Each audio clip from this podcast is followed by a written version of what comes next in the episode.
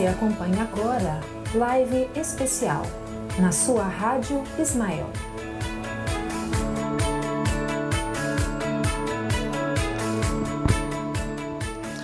Muito boa noite, amigo ouvinte da Web Rádio Ismael ao redor de todo o mundo. Bom dia, boa tarde àqueles que estão noutros fusos. Eu sou Samuel Aguiar e estamos aqui nos estúdios da Web Rádio Ismael, na sede do Centro Espírita Caridade e Fé, em Parnaíba, litoral do Piauí. Nós vamos conversar com você hoje sobre alertas sobre suicídios e abortos na pandemia. A gente quer ouvir a sua opinião, a sua pergunta, a sua participação.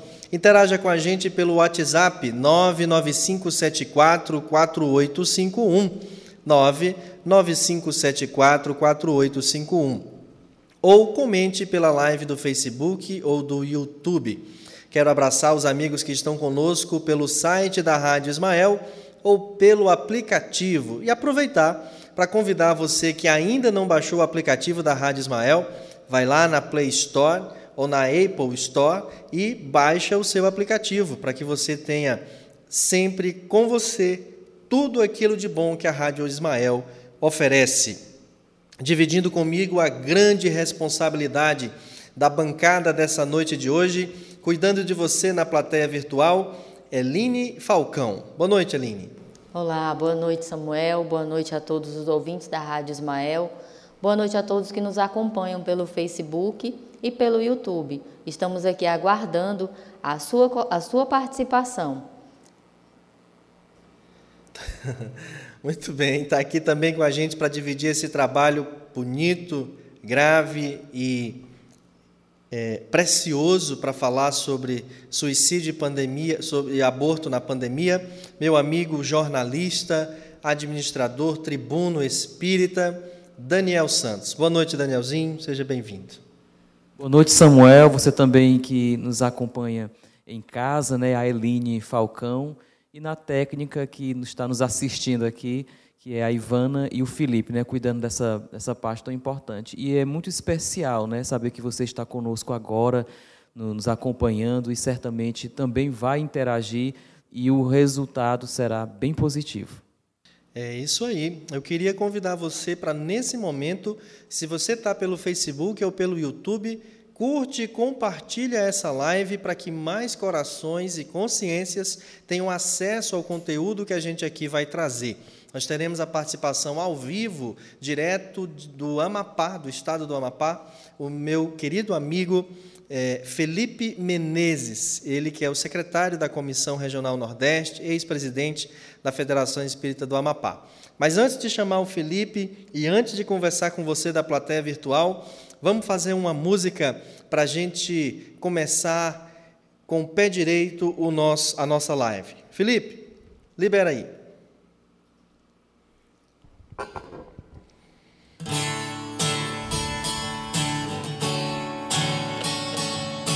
Canta de casa, tá?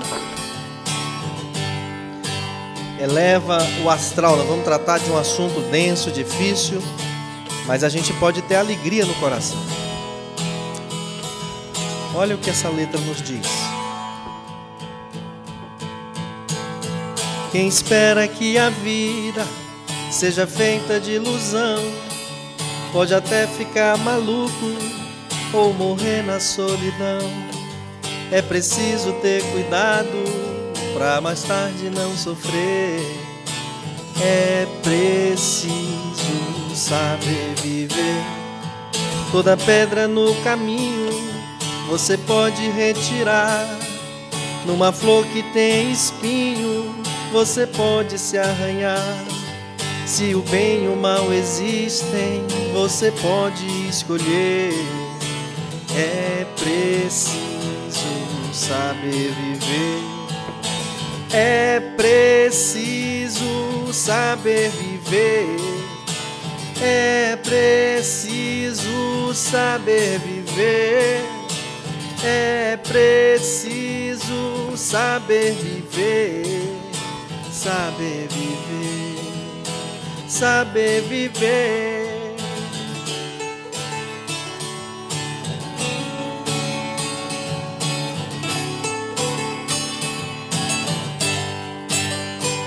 Abre aí, Felipe.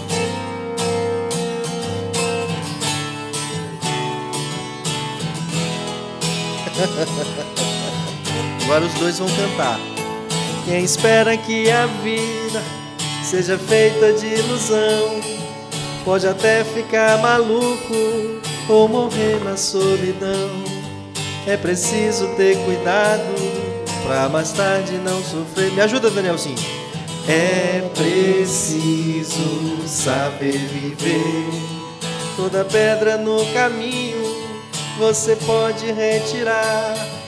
Numa flor que tem espinho, você pode se arranhar. Se o bem e o mal existem, você pode escolher. É preciso saber viver. É preciso saber viver. É preciso saber viver. É preciso saber viver. Saber viver. É preciso saber viver. É preciso saber viver. É preciso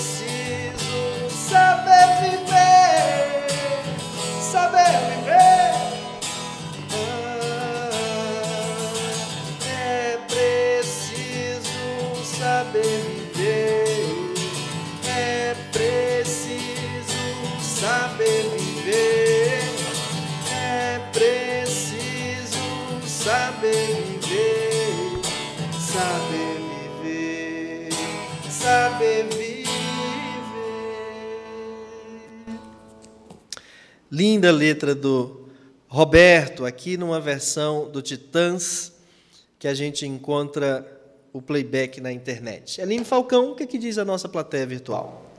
Já temos muitas participações aqui. Vamos dar o nosso boa noite para Tassiane Machado, Silvia Lance, Sandra Caldas, a Ceissa Torres, a Helena Araújo Gomes, a Anícia Fontinelli também está aqui com a gente, a Bárbara Rocha Capoterapia, Rafael Lima, Gorete Aguiar, boa noite, paz e muita luz para todos. A Nayana Taina está aqui com a gente, Vera Lúcia Santos, Joana Viriato Bandeira, a Tânia Maria Caldas Queiroz, fundo musical maravilhoso, boa noite a todos. A Alcinei Carvalho, a Inês Vieira, Madalena Oliveira, a Rúbia Tobias também está aqui com a gente, a Cleia Veras, Tiago dos Santos Silva, Thaís Gonçalves, a Dona Zeila, a Dona Zeila também está aqui com a gente. Boa noite, muita iluminação ao nosso palestrante. A Thaís Gonçalves, a Maria Adélia Ramos, boa noite a todos, muita saúde, paz aos nossos corações. Que Deus abençoe todos vocês que fazem a Rádio Ismael. Gratidão por mais uma noite de aprendizagem. O Denis, a Dona Graça está aqui, a Nath Cris, a Mana Sapatilhas, Rejane Araújo também está aqui com a gente, Almera Dias, Vera Lúcia Rosada de Umuarama, no Paraná, nossa ouvinte bem assídua, Carlos Renato Souza também está aqui, a Graça Lima, boa noite, Graça. A Vera Lúcia Rosada, gosto muito de ouvir a Rádio Ismael, que bom. E aqui no, no YouTube nós temos a Rosa Cristina, o seu Pedro, a Miriam de Moura Juliano, de Taubaté, São Paulo, Rejane Vaz, Janine Seligma, Francisco Coelho, Joyce Nascimento, o nosso Vitor Gabriel, boa noite a todos, muito bom. Iniciando essa live de hoje com uma ótima música. Um grande abraço a todos. E a Lourdes Azevedo também, de Macapá, no Amapá. A Miriam está nos dizendo que está em Taubaté, São Paulo, aguardando essas orientações necessárias para essa fase de transição. Já temos o Felipe? Hoje nós temos dois Filipes aqui, um do, do Amapá e o outro que está aqui nos estúdios, que é o técnico. Meu amigo Felipe Menezes, que prazer revê-lo, ainda que à distância, mas muito bom estar com você, meu amigo. Seja bem-vindo à Rádio Ismael. Obrigado, Samuel. Obrigado a todos que fazem uh, da Rádio Ismael esse veículo de consolo, orientação. E aqui do Amapá, do extremo norte do Brasil, no estado mais ao norte, nós mandamos um abraço enorme, do tamanho mesmo da Amazônia, no coração de todos que nos assistem, nos ouvem. E revê-lo aqui, é, Samuel, uma alegria, uma alegria enorme. Obrigado, Felipe. Olha, eu quero dizer para você que o Coronel Lucimar acaba de entrar aqui na live, então vamos saudá-lo, né, com o devido é, respeito. E coronel! Bota o Felipe batendo continência. Olha aí, coronel. Isso é o homem mais o espírita mais respeitado desse país depois do Divaldo. Você sabe que Divaldo chama ele de coronel e bate continência, né? Então, quem somos nós? Mas, Felipe, meu amigo, nós estamos aqui, a Eline. Abre aí a imagem, Felipe, deixa eu apresentar para ele. Aqui a Eline Falcão, cuidando da nossa plateia virtual. E aqui o Daniel Santos, que coordena o CVV, aqui em Parnaíba. É um tribuno espírita também, jornalista, administrador. Então, um amigo que comunga aqui dos estudos da doutrina e que tem informações desse, desse trabalho extraordinário que nós temos no Brasil, que é do Centro de Valorização de Vidas. Inclusive, passar para ele, Daniel, fazer os seus cumprimentos iniciais ao nosso Felipe. Felipe, é um, um prazer né, tê-lo aqui conosco, a gente possa, claro, compartilhar nossas experiências e o objetivo final e mais significativo é esse aprendizado que juntos podemos fazer, né? Uma vez que eu tenho certeza que você tem muita experiência e conhecimento nisso e eu tenho algum conhecimento, né, sobre é, essas realidades e certamente nós poderemos colaborar tanto com a gente como com quem está em casa em busca dessas informações, buscando de alguma maneira né, esse consolo ou adotar uma conduta que possa auxiliar nesse tipo de trabalho.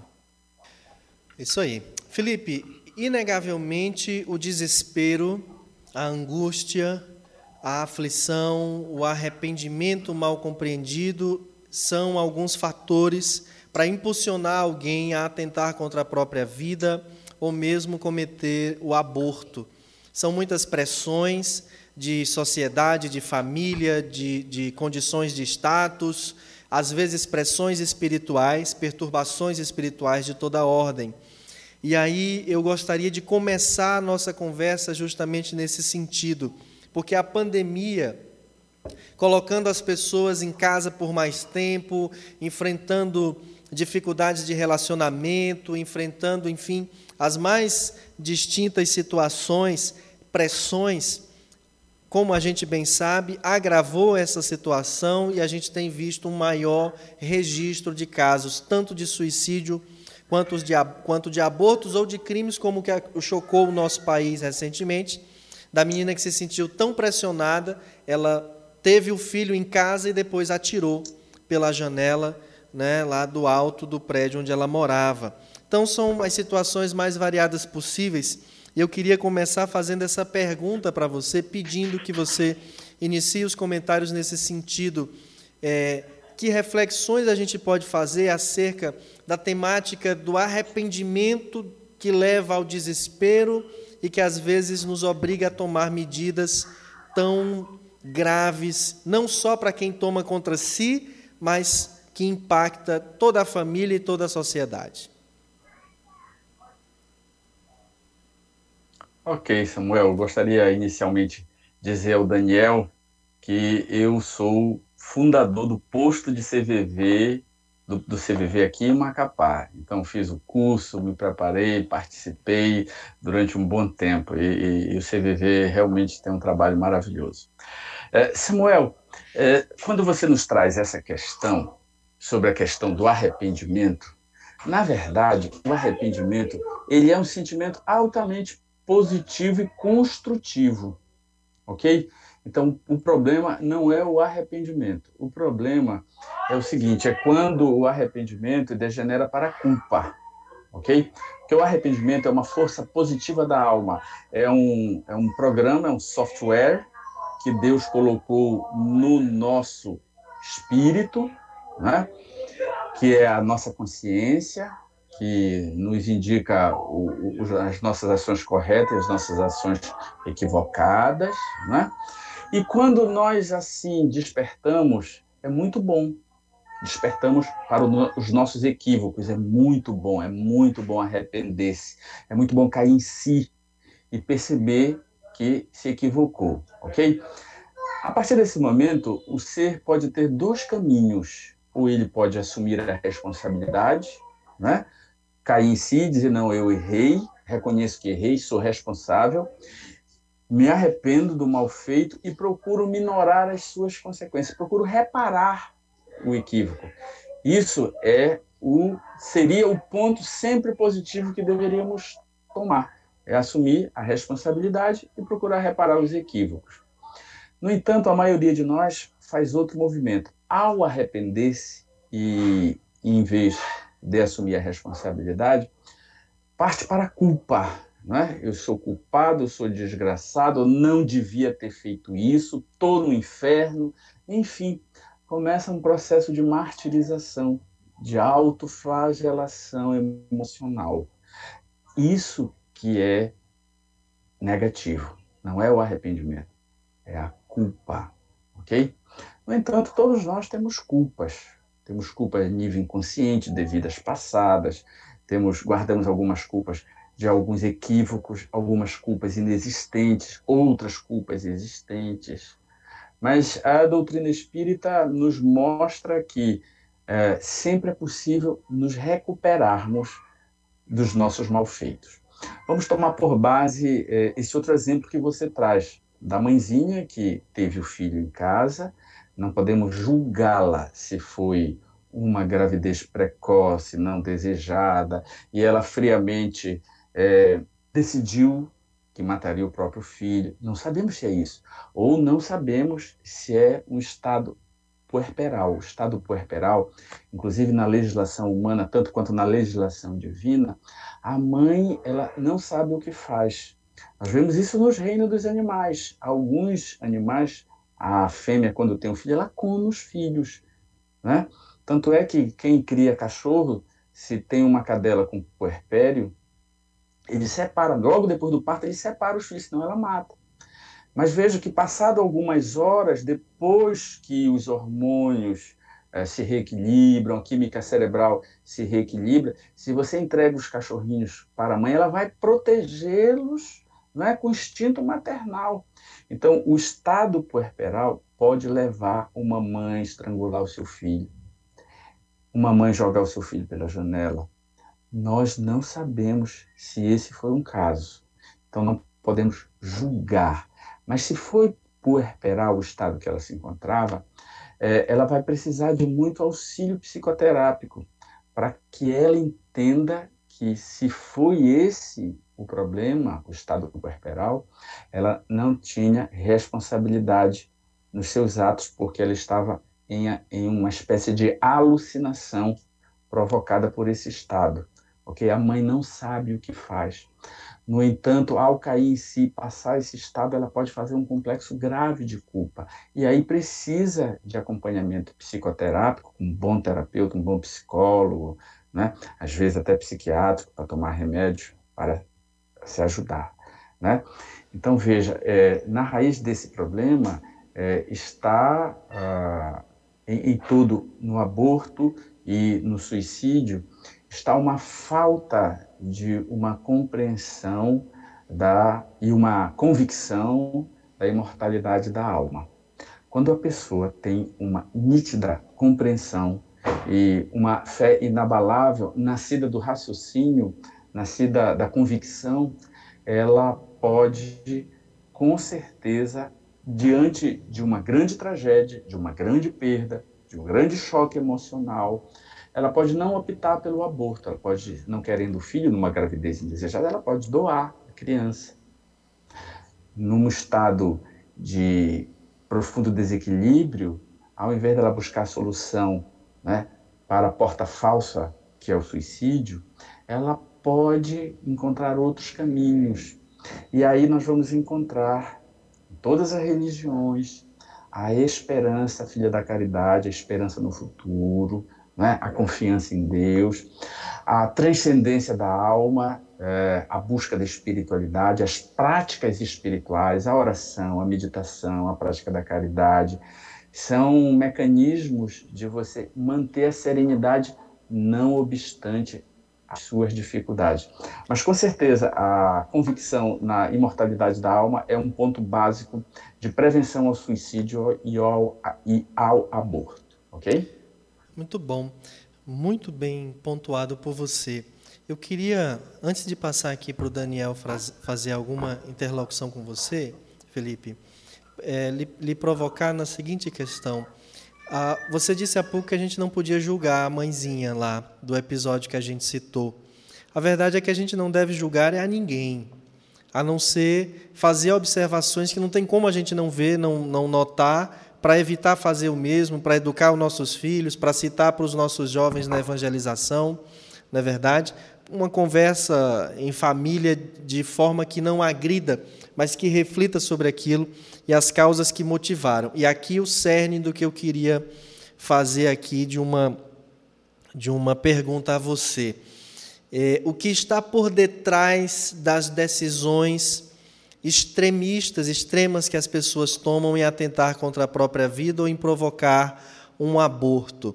Por que, que a gente identifica isso mesmo em, em pessoas religiosas, pessoas católicas, pessoas neopentecostais, espíritas, como a gente já teve situação de ver um espírita que se viu é, na necessidade de abortar. Por que, é tão difícil assumir a, as consequências de algumas atitudes e aí a gente se depara justamente com a crueldade que é o julgamento de quem não admite o erro do outro só porque é diferente do seu próprio erro. Eu queria pedir algumas reflexões suas nesse sentido, porque nesse momento tem gente nos assistindo, Felipe, que tentou suicídio, que tentou abortar, que abortou, porque queria se livrar de um problema. Nesse momento tem gente nos assistindo que um parente provocou o suicídio, suicidou-se pelas mais diversas razões e essa pessoa está em sofrimento. Eu queria que as nossas reflexões os alcançassem nesse momento. Com você, por favor. Ok. É, a primeira compreensão é o seguinte: primeiro, muito embora religiosos, nós não somos perfeitos. Nós somos incompletos. Nós somos perfeitos na nossa origem, criados por Deus para o processo do aperfeiçoamento da alma contínuo até chegarmos à pureza.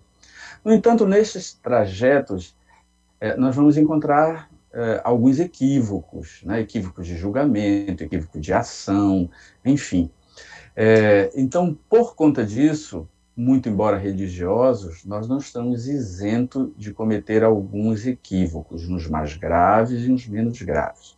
No entanto, a doutrina espírita nos ensina que nós somos filhos de um Deus misericordioso, em extremo. Ele é perfeito, perfeição no amor, perfeição na bondade, na misericórdia, ok? Então, nós dizemos essa pessoa que abortou ela pode reparar o mal feito, o equívoco. Como? Trabalhando pela vida. Ela pode salvar vidas. Ela pode trabalhar no CVV. Se ela tem encrenca com a sua consciência por ter é, feito o aborto e prejudicado uma criança, ela pode trabalhar com crianças, ela pode ajudar, ela pode adotar um filho. Se ela não tem condições de adotar diretamente, ela pode fazer a adoção à distância, que é a mais bela forma de adoção.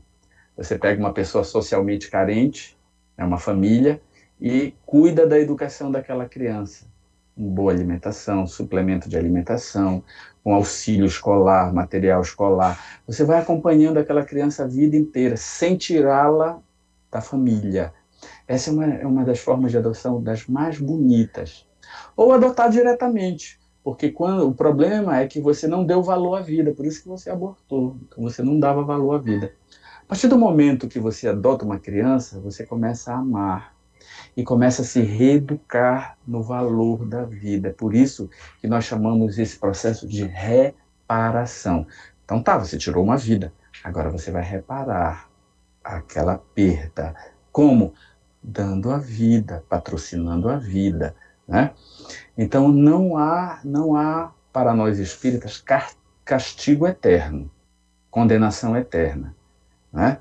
E também não é só necessário arrepender-se. Arrepender-se é o primeiro processo, é o primeiro item.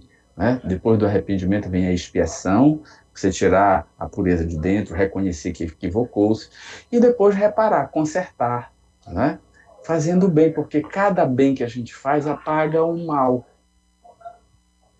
Então esse é o caminho. O amor cobre uma multidão de pecados, já lecionou Jesus.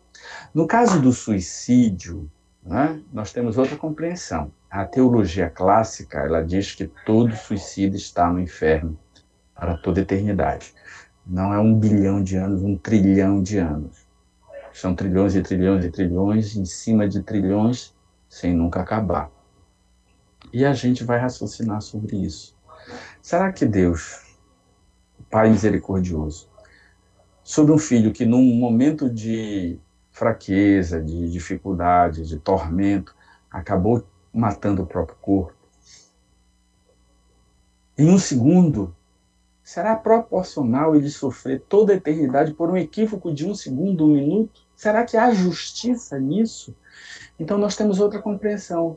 Nós compreendemos que o suicídio, sim, é um grave atentado à lei divina, à lei da reencarnação, à lei da vida, à lei da evolução atrapalha a evolução da alma, não é? Você sair do corpo antes da hora. Isso tem consequências, é uma lei. A lei é assim, a lei biológica. Você vai unir a sua alma a um óvulo fecundado. Deus deposita fluido vital para você viver um número de anos. Essa é a lei. Você vai ter que cumprir toda aquela jornada, 60, 70, 80 anos. Né? Esse é o projeto divino e Deus vai injetar fluido vital para que o seu corpo dure aqueles anos de vida. Nós vamos encontrar na Gênesis de Allan Kardec que o fluido vital ele ele tem duas funções. Ele vitaliza o corpo, ele dá vida, tá? E ele faz a ponte de sensações entre o corpo físico e o perispírito. Assim como o perispírito faz a ligação do espírito com o corpo, o fluido vital faz a ligação do perispírito com o corpo. E ele dá a sensação, é através do fluido, do fluido vital, que o corpo sente as sensações do perispírito e depois o perispírito passa ao espírito. Então vejam que a gente vivendo aquela quantidade de anos, 70, 80 anos, nós vamos gastando esse fluido, o corpo vai envelhecendo, o fluido acaba, o corpo para de funcionar e o espírito se desprende. Essa é a lei natural da vida, tá? Afora os casos de acidentes, enfim, não existe morte antes da hora. A única morte antes da hora, o gênero é o suicídio. Então, se você vai, deveria viver 70 anos e com 50 você suicida, você não gastou 30 anos de fluido vital. Esse fluido vai ficar no perispírito. O corpo vai morrer, porém esse fluido vai ficar no perispírito. Se o fluido vital, além de vitalizar, ele dá a sensação para o perispírito e para o espírito, Claro que quando você desencarna antes da hora, você leva fluido vital. Por isso que é muito bom desencarnar velhinho, a gente vai gastando fluido vital, vai gastando, vai gastando, aí o perispírito vai leve, vai sem energia vital, sem energia vital, sem sensação, sem frio, sem fome, sem dor, sem sensações. Vai leve. Porém, se você desencarna antes da hora pelo suicídio, você não gastou todo o fluido vital. Aí você vai ter sensações, você se deu um tiro na cabeça, você vai sentir a bala entrando. Se você deu um tiro no coração, você vai sentir a cada minuto, né? Aqui, por quê? Porque você tem fluido vital e vai continuar com sensações no mundo espiritual. Então a doutrina espírita é muito consoladora porque nos mostra essa realidade. É lei divina. A lei divina é para ser cumprida, né? É igual a lei do, do, por exemplo, a lei da gravidade, né? Tudo que sobe, desce porque a lei da gravidade atrai de volta. Se eu pegar e jogar um tijolo para cima e ficar orando, oh meu Deus, faça com que o tijolo não caia na minha cabeça, não vai adiantar orar, porque é lei da gravidade, o tijolo vai cair na cabeça. Assim é a lei da vida. Você não deve jogar o tijolo para cima, porque ele vai cair na sua cabeça pela lei da gravidade. Você não deve tirar corpo, a, a vida do corpo físico, porque senão tem uma lei. Não é Deus que castiga, é a lei que você infligiu e vai ter as consequências. Você é o artífice disso. Porém, a parte consoladora, Samuel e queridos amigos que nos ouvem, A parte consoladora da doutrina é que o suicida não vai sofrer para toda a eternidade. Ele vai sofrer muito aquele período que faltava para completar a encarnação. Depois ele é resgatado, levado para uma colônia espiritual, recebe tratamento e depois ele vem reencarnar para cumprir o tempo que não cumpriu. E ao cumprir o tempo, né, claro que ele vai é, se desfazer daquela ofensa à lei divina Porém, não é tão simples, porque o suicida entrou antes da hora. Então, ele tem que esperar todas as condições para poder conseguir reencarnar. Então, está aí a grande misericórdia divina. Ao invés de mandar o filho sofrer para toda a eternidade, ele sofre um período, depois ele pode se recuperar pela lei da reencarnação. Então, a diferença da doutrina espírita para a teologia clássica é que nós não acreditamos nos castigos eternos. Isso é muito consolador. O outro ponto, você que perdeu um familiar para o suicídio, é, saiba que o sofrimento dele pode ser atenuado, primeiro, pelas condições que ele praticou o suicídio, se ele era muito jovem, não tinha consciência completa do que fazia, se ele estava em transtorno mental, há sempre na lei divina atenuantes. O único suicídio que é o suicídio clássico agravado é aquele que a pessoa lúcida, por ser materialista, estando passando alguma dificuldade, planeja o suicídio com todo o requinte, a data, enfim. Esse é o suicídio clássico, porque a pessoa tinha tempo de planejar e tempo de se arrepender. Aquele que recebe um choque emocional muito grande e suicida, né, já tem um atenuante, o choque emocional, que não, não deu tempo dele refletir. Se ele estava doente com depressão profunda, esquizofrenia ou outro, outro, outro transtorno mental, é atenuante. Se ele faz um, delírio, uma alucinação e se joga num prédio acreditando que vai voar, por exemplo, né, ele está alucinado e se joga do prédio, quem está lá embaixo diz: olha, se jogou, suicidou. Porém, para a justiça divina, não houve nem suicídio, porque ele não queria matar-se, ele queria voar na sua alucinação, ele não tinha consciência do que fazia. Nem suicídio é. Então, essas gradações de atenuantes, agravantes e exclusão de ilicitude deve ser levada em conta. Nós não, aqui na Terra, não temos condições de avaliar, salvo se for um Chico Xavier, um Divaldo Franco, que possa narrar para nós o que aconteceu verdadeiramente. Eu me lembro do Alberto Almeida, tinha uma amiga dele já idosa, se jogou de um prédio lá em Belém. E o, Alberto Almeida foi com o Divaldo e perguntou: Divaldo, uma amiga minha se jogou do prédio, se suicidou. Ele disse: Não, ela não suicidou, ela foi suicidada. Ela fez um transe profundo de, de, de obsessão espiritual e ela foi jogada do prédio, ela nem sabia o que estava fazendo. Então, veja, é, nessa perspectiva, Felipe. nós temos agravantes, atenuantes e até a misericórdia divina excluindo o fato do suicídio. Pois não, Samuel?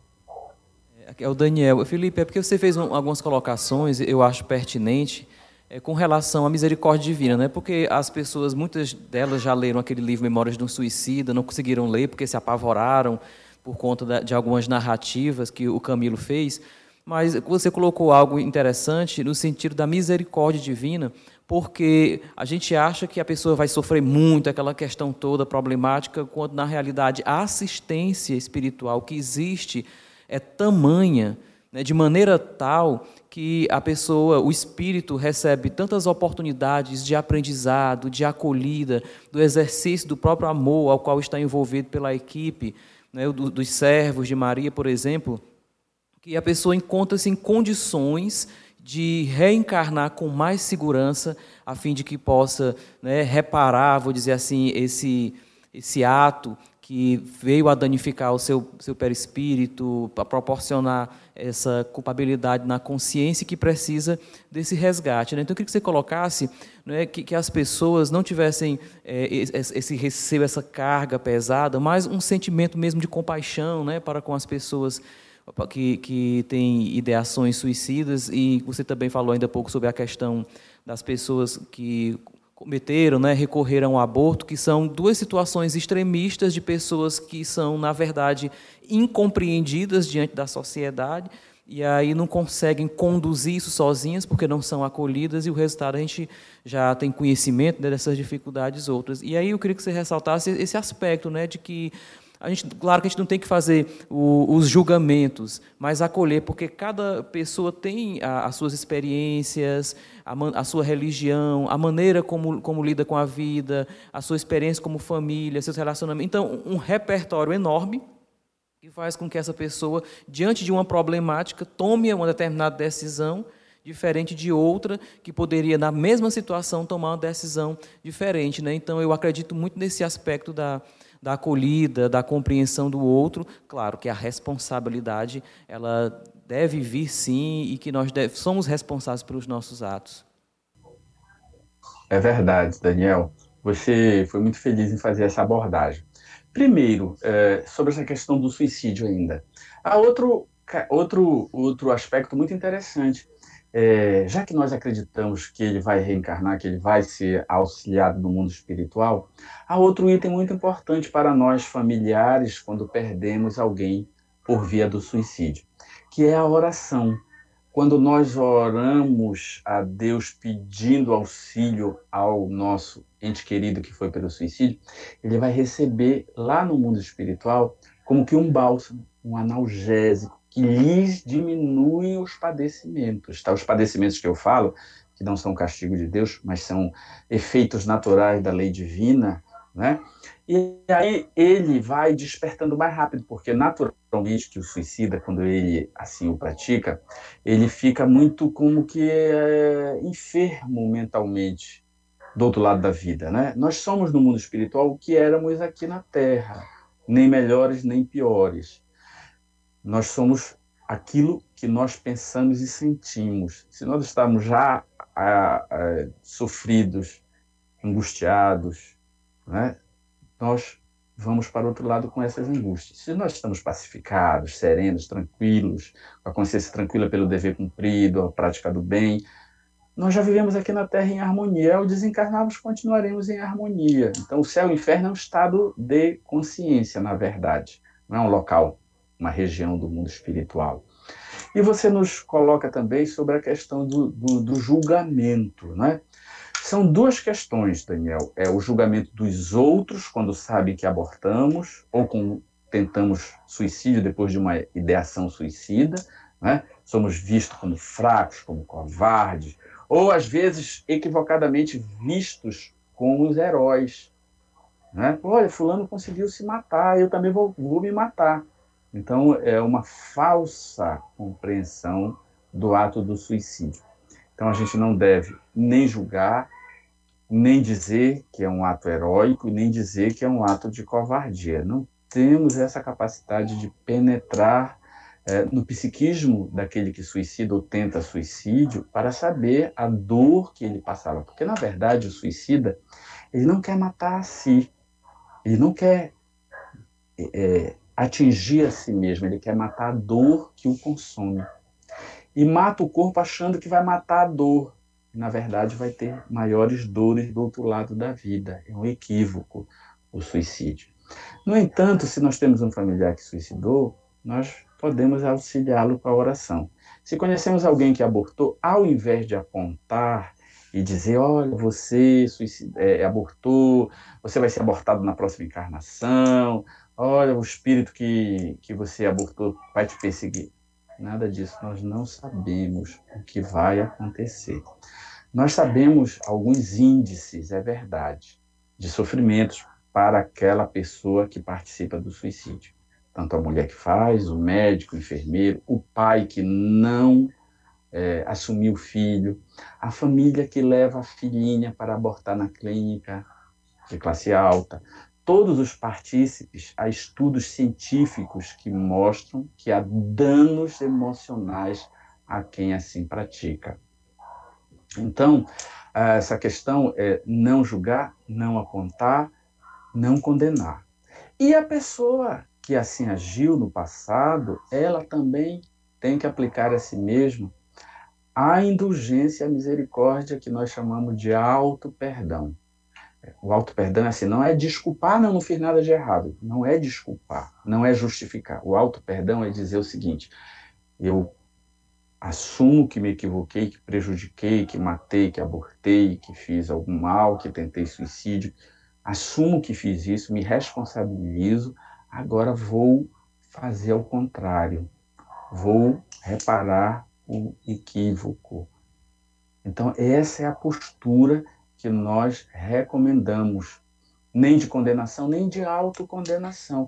Você se perdoar é compreender que naquela época que você fez o suicídio, tentou o aborto, naquela época você não tinha a experiência que tem hoje, a maturidade que tem hoje.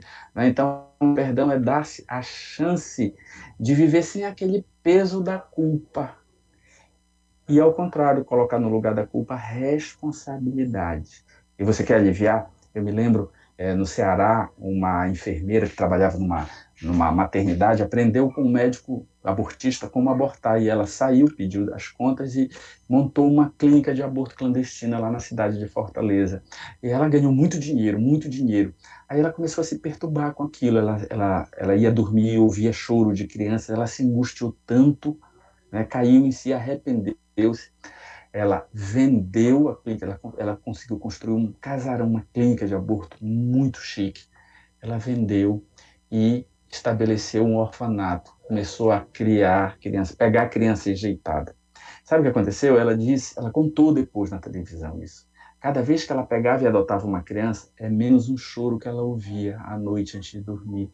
E ela foi aprendendo a amar, aprendendo a amar e criou inúmeros filhos dos outros. Veja que essa mulher já se recuperou nessa encarnação. Ela, ao desencarnar, ela vai desencarnar com a memória do bem que fez, com as crianças que adotou, que aprendeu a amar. Né? Então, esse é o caminho que nós balizamos na doutrina espírita.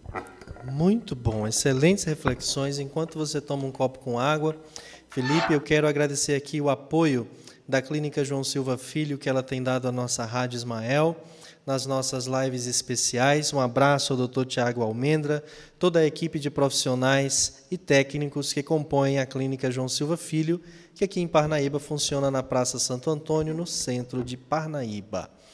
É, eu queria também mostrar o outro bannerzinho, Felipe. Ajude-nos a manter a Rádio Ismael com a sua programação no ar.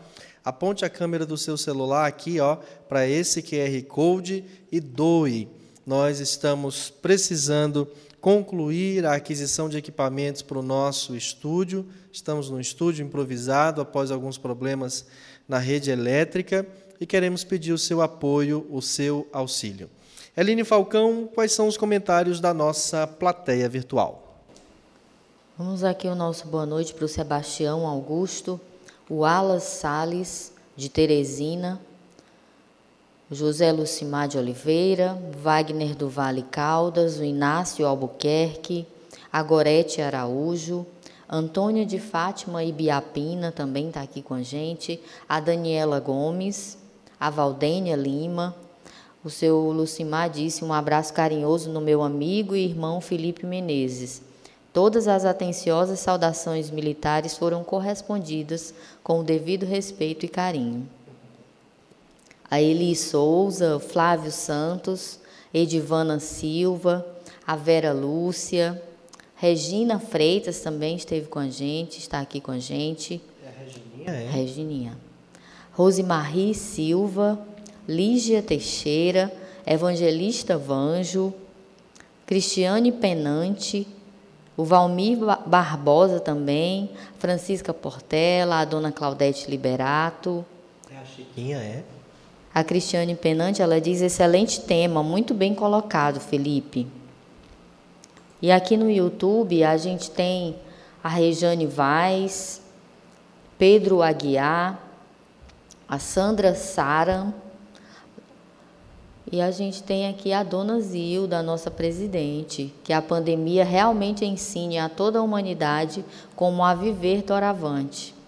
E fala bonito, hein? Doravante. É minha mãe, minha filha. Cornélia Antunes, o Francisco Assis Aguiar também está aqui com a gente. Reconhecer a culpa é o primeiro passo, o arrependimento. Finado Mestre Assis. A Dagmar Jesuíno, vamos curtir ajudando o canal. Obrigada pela colaboração. A Rosineide Candeia de Araújo, boa noite. A Dagmar Jesuíno, ela diz: Meu filho é, foi em choque, não tinha ideia do suicídio. Eu acredito que foi o momento. Elô Valles também está aqui com a gente. O seu Assis ele ainda diz: o desconhecimento da vida fora da matéria é o que mais contribui para o suicídio. A Marciane também está aqui com a gente. O Alas Salles é um trabalhador do, do Batuíra. E a gente tem poesia também. A dona Regiane fez aqui uma poesia para a gente. No final a gente lê, né, Samuel? No final a gente lê, tem poesia da dona Rejane já. No final a gente canta também. E vamos voltar aqui com o Felipe. O... Mas não é o Felipe daqui, não, que o Felipe daqui ninguém quer mais saber dele, não. Nós, nós estamos com um Felipe mais especial, lá do nosso Amapá. Agora, Felipe, eu queria perguntar assim: o que, que a gente encontra de suporte na doutrina espírita, de orientação para como auxiliar aqueles que praticaram o suicídio, como também auxiliar aqueles que, na prática do aborto, acabaram morrendo por complicações no, no procedimento que fizeram sozinhas ou mesmo que em clínicas. Ok. Na casa espírita, nós estamos aparelhados para, através de um trabalho muito interessante chamado atendimento fraterno, que é um atendimento é, pessoal, com voluntários que se prepararam, fizeram o curso. É, não é psicoterapia, no entanto, é uma escuta cristã. É muito importante isso, porque as pessoas que estão passando por esse drama podem se socorrer. Aqui no Amapá, nós temos os atendimentos fraternos em todas as casas. E agora, durante a pandemia, nós, os, os atendedores fraternos, recebemos chips de telefone da federação Estamos fazendo atendimento todos os dias, tá? Tem uma equipe que recebe telefonemas, estamos fazendo pelo telefone. É muito importante esse trabalho. E para os espíritos que desencarnaram em dificuldade, nós temos as nossas reuniões mediúnicas, que muitos são atendidos e, e às vezes com grande dificuldade por terem passado por essa experiência de ao suicidar acabaram perdendo a própria vida. Né? Então, são espíritos que vêm com arrependimento muito grande e nós temos toda uma metodologia de atendê-los, orientá-los, a fim de que eles consigam despertar e, ao mesmo tempo, serem encaminhados pelos bons espíritos para a sua recuperação. Então, a casa espírita contribui muito. Mas eu chamo a atenção também para a leitura espírita. É, você está em casa, não pode é, sair de casa, muito centro espírita ainda não abriu, você pode baixar em PDF na página da Federação Espírita Brasileira, feb.org.br, febnet.org.br, é, baixar gratuitamente o Evangelho segundo o Espiritismo e o Livro dos Espíritos. E ao ler o Livro dos Espíritos, você vai compreender a realidade espiritual do viver, o objetivo da vida na Terra, para que serve a reencarnação, qual é a utilidade do corpo, né? Qual, quais são as leis divinas para a felicidade do homem, o que nos faz feliz, o que nos faz infeliz. E se compreender, se autocompreender. A doutrina espírita, ela patrocina em nós o autoconhecimento, e do autoconhecimento a autotransformação. Então, neste momento, aproveite para enriquecer-se de valores espirituais. Nós não com isso queremos que você se torne espírita. Não é esse o objetivo. É se apropriar de um conteúdo a mais, conhecer a realidade espiritual, a fim de que você melhor possa aquilatar a compreensão da vida e se confortar, porque a doutrina espírita é altamente consoladora. Nesse momento de pandemia, é bom lembrar que há uma associação de pensamentos negativos no planeta Terra. Muita gente com medo, muita gente angustiada, tanto que há muitas pessoas atualmente que, ao receber o diagnóstico de Covid, nem sabe se vão desenvolver a forma grave e já suicidam. Nós tivemos inúmeros casos de uma, uma pessoa, por exemplo, no hospital, era um prédio alto, a pessoa, ao receber o diagnóstico, se jogou pela janela para não enfrentar. É tanto medo, a mídia tem massificado tanto, tem exagerado, e acaba é, formando é, uma aura de medo das pessoas e uma aura de medo no planeta, de pensamentos inferiores. Isso tem causado muita angústia, muita insônia, muito, de, muito depressão também, né? Que nós vivemos um estado assim muito grande de, de estado de depressão. Não é a depressão clássica, a doença. Existe estado depressivo e existe a depressão. Quem tem depressão é, precisa tomar medicamento para equilibrar a química cerebral, né? é, um, é uma doença orgânica já comprovada, de, de tratamento eficaz. E existem os estados depressivos, que são as angústias, as experiências, as perdas, as dificuldades. E agora nós vivemos um momento de perda, perda da liberdade, perda do abraço, perda do afeto, né? porque estamos recolhidos. Esse seria um momento de reflexão, não de angústia, de sofrimento, de tormento. E muita gente está atormentado com excesso de, de notícias tristes e sofredoras, né? Eu me lembro um tempo desse, assistindo a televisão, eu vi uma recomendação da ONU. Eles dizem você deve assistir apenas um telejornal por dia para se informar. E tem gente assistindo todos os canais que informam e, e, e se angustiando com as angústias dos outros, e a televisão mostra cada vez mais sofrimento, cada vez mais sofrimento. Não que a gente deve, deva desprezar o, o sofrimento alheio, não é essa a proposta. A proposta é você se informar da gravidade, o que deve fazer, porém não entrar nessa loucura que está acontecendo. Aí você produz energias negativas, essas energias ficam pairando na sua aura, em associação com outras auras, em frequência vibratória com outros pensamentos é, adoecidos, angustiados, e acaba você também se angustiando. Então, preserve a sua saúde emocional, a sua saúde mental, a sua saúde espiritual, retroalimentando a sua aura com pensamentos e sentimentos melhores. Daí porque é muito importante a leitura espírita para preservar a nossa saúde mental. Por quê? A leitura espírita, além de ser muito confortadora, ela mostra a realidade espiritual do futuro, a fé no futuro, a esperança, a nossa imortalidade, como é a vida no mundo espiritual. Isso enche você de esperança. Então, eu não sou o corpo. Se o meu corpo morrer, eu continuarei vivo. Há um objetivo do viver. A gente vai entendendo o mecanismo de causa e efeito, a lei de misericórdia, a lei de amor. A gente vai compreendendo isso. E ao compreender isso, nós formamos uma nova convicção. E formando uma nova convicção, você produz pensamentos melhores. Não adianta ficar brigando com os pensamentos inferiores. Não vou mais pensar nisso, não vou mais pensar nisso. Não é assim. É substituir um pensamento inferior por um pensamento construtor, educativo. Né? Então, são, são pensamentos edificantes. E para isso você precisa de uma base. Então, a base, uma boa base é a doutrina espírita. Uma boa base, compreensão do Evangelho. O Evangelho é uma síntese da lei divina. Quando você estuda o Evangelho, você equilibra a sua química cerebral. Há estudos científicos sobre o papel da espiritualidade na saúde corporal e emocional. Tem inúmeros, inúmeros trabalhos científicos que mostram isso. Então, uma boa forma de passarmos bem nestes momentos tormentosos e desafiadores da pandemia é nos apropriarmos de outros conhecimentos que nos alimente de esperança, de fé e de espiritualidade.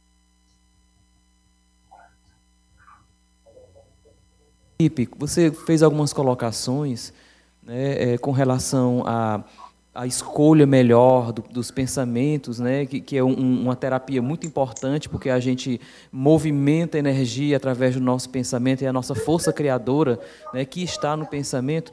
E aí eu, é importante a gente é, colocar para as pessoas que nós é, é, somos indivíduos que temos defeitos, que nós temos mazelas a resolver, mas que somos pessoas comprometidas com a nossa melhora né, de cada dia. E não ficar olhando para si com culpabilidade, condenação, mas com é, essa preocupação da responsabilidade, né, do zelo de, de, eu reconheço que sou uma pessoa que tenho dificuldades, mas sou comprometido comigo no sentido da, dessa melhora, do meu crescimento pessoal, de buscar caminhos para isso e certamente quando a gente bate a porta, a porta se abre, né? Agora eu queria saber de você, enquanto promotor, como é que está essa questão das leis, né, de, de amparo a, a mulher que aqui no Brasil nos aspectos do aborto. Eu acredito que possa haver algo que esteja sendo articulado pelo Congresso, enfim, algo que venha a, a auxiliar. Porque aqui, aqui, por exemplo, em Parnaíba, Parnaíba é referência nessa rede de, de acolhimento à, à mulher vítima, né, por exemplo. Então, eu gostaria de saber como é que você está percebendo é, essa realidade, tem acompanhado a evolução é, nessas leis, sabe que as leis humanas são falhas, mas que gradualmente vão se aperfeiçoando e tendo melhores resultados, mais próximos do amor, vou usar aqui esse termo. É, você falando, Daniel, é, há uma luta muito grande no Congresso para que não passe as leis abortistas. São inúmeras leis, melhor dizendo, são inúmeros projetos que possibilitam o aborto, porque nós já temos hoje o aborto no Brasil, mas não é projeto de lei. É uma, um julgamento do Supremo que permite o aborto em alguns casos e quer estender esses casos, mas a nossa legislação, que é a nossa legislação, é a alma da nossa nação, né? Nós elegemos congressistas e esses congressistas eles aprovam leis em nossos nomes. Nós temos o aborto liberado no Brasil, mas pelo Supremo. São 11 magistrados, né, um tribunal que não foi eleito por nós e que é, permitiram o aborto no Brasil, igual nos Estados Unidos. Então, nós respeitamos, são, são, são autoridades que julgam segundo a sua consciência, mas elas não retratam a vontade do povo. A maioria do povo brasileiro é contra o aborto. Nós temos inúmeros inúmeras instituições que lutam em defesa da vida. Inclusive, há um comitê Brasil Sem Aborto, você pode procurar na, na internet, brasilsemaborto.com.br. E lá são católicos, evangélicos espíritas que lutam é, junto dos congressistas para que não aprovem. E a grande notícia, para muita gente que não sabe, Samuel, é um projeto de lei ao contrário, que resolveria todas essas questões. Chama-se Estatuto do Nascituro. O Estatuto do Nascituro já tem parecer, já passou por quase todas as comissões, está pronto para ir a plenário.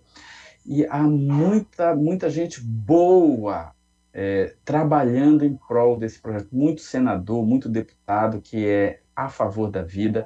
O nosso Eduardo Girão é um deles que tem hoje trabalhado muito para ver o estatuto do espírita aqui do Ceará, né? O Girão.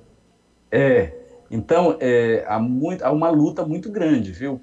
Então, nós temos essa perspectiva porque o Estatuto do Nascituro, ele prevê tudo isso que você falou, amparo à mãe, a mãe que é, é, é que teve a gravidez indesejada, a mãe abandonada, ela, ela cuida dos direitos do nascituro. É, assim, é, um, é um projeto de lei de um mundo de regeneração. Quando ele passar no Brasil, nós vamos ter assim, vamos ser o país mais cristão na sua legislação em defesa da vida. Então as perspectivas assim são positivas, mas a luta é muito grande porque as indústrias do, do aborto as grandes empresas mundiais querem que a legislação permita o aborto para elas virem ganhar dinheiro aqui, porque o, o, o, a indústria do aborto é interessante, não é só o médico que ganha, o enfermeiro que ganha, a dona da clínica que ganha, ganha também porque eles pegam os corpinhos da criança para fazer cosmético.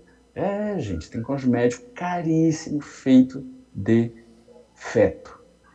E, e é uma indústria assim muito bizarra mas a indústria da morte. Né? Então, nós cristãos, nós acreditamos é, é, na proteção integral da vida. Só há dois casos em que o aborto não é crime, que é o aborto necessário, o aborto feito para salvar a vida da mãe nos casos de eclâmpsia grave. É, aliás, é, é o único caso, eu falei dois, mas eu, eu eu me equivoquei. É um caso que o aborto não é crime quando, é, por exemplo, a gravidez ectópica, quando o feto está se desenvolvendo nas trompas, ele não baixou para o útero, não fez anidação e fez anidação dentro da trompa. O que, é que vai acontecer? Vai estourar a trompa e a mulher vai morrer. Né? E no caso de, das eclâmpsias graves, graves, que a pressão da mulher não é controlável. Porém, hoje, estão salvando vidas de bebê, nesses casos graves de eclâmpsia, bebê de 300 gramas, 380 gramas, um bebê que dá na palma da mão, ele já consegue sobreviver. Então, logo, logo, é, não vai mais precisar haver essa escolha, ok? Então, nesse caso, para salvar a vida da mãe, tanto na lei humana quanto na lei divina, é, não é crime o aborto. No entanto, é preciso que o poder público dê as condições, tá? Tem muita gente que diz assim, ah, mas a questão do aborto é saúde pública, morre 200 milhões de, de mulheres de aborto por ano. Não é verdade. É, esses números são números fantasiosos, maquiados, a, a, estão incluídos aí os abortos é, espontâneos, aborto espontâneo também não é crime, é caso de má formação ou do feto, ou uh, da inabilidade do organismo da mãe para conceber, então também não é crime o aborto natural. Uma vez eu estava fazendo uma, uma, um cine debate do projeto Semeamar, que é o nosso projeto em defesa da vida aqui do Amapá, a gente estava lá no João Pessoa, e dialogando com os jovens lá no congresso, acabou o congresso, veio uma moça comigo e disse, senhor não sabe o peso que o senhor tirou das minhas costas. Por quê?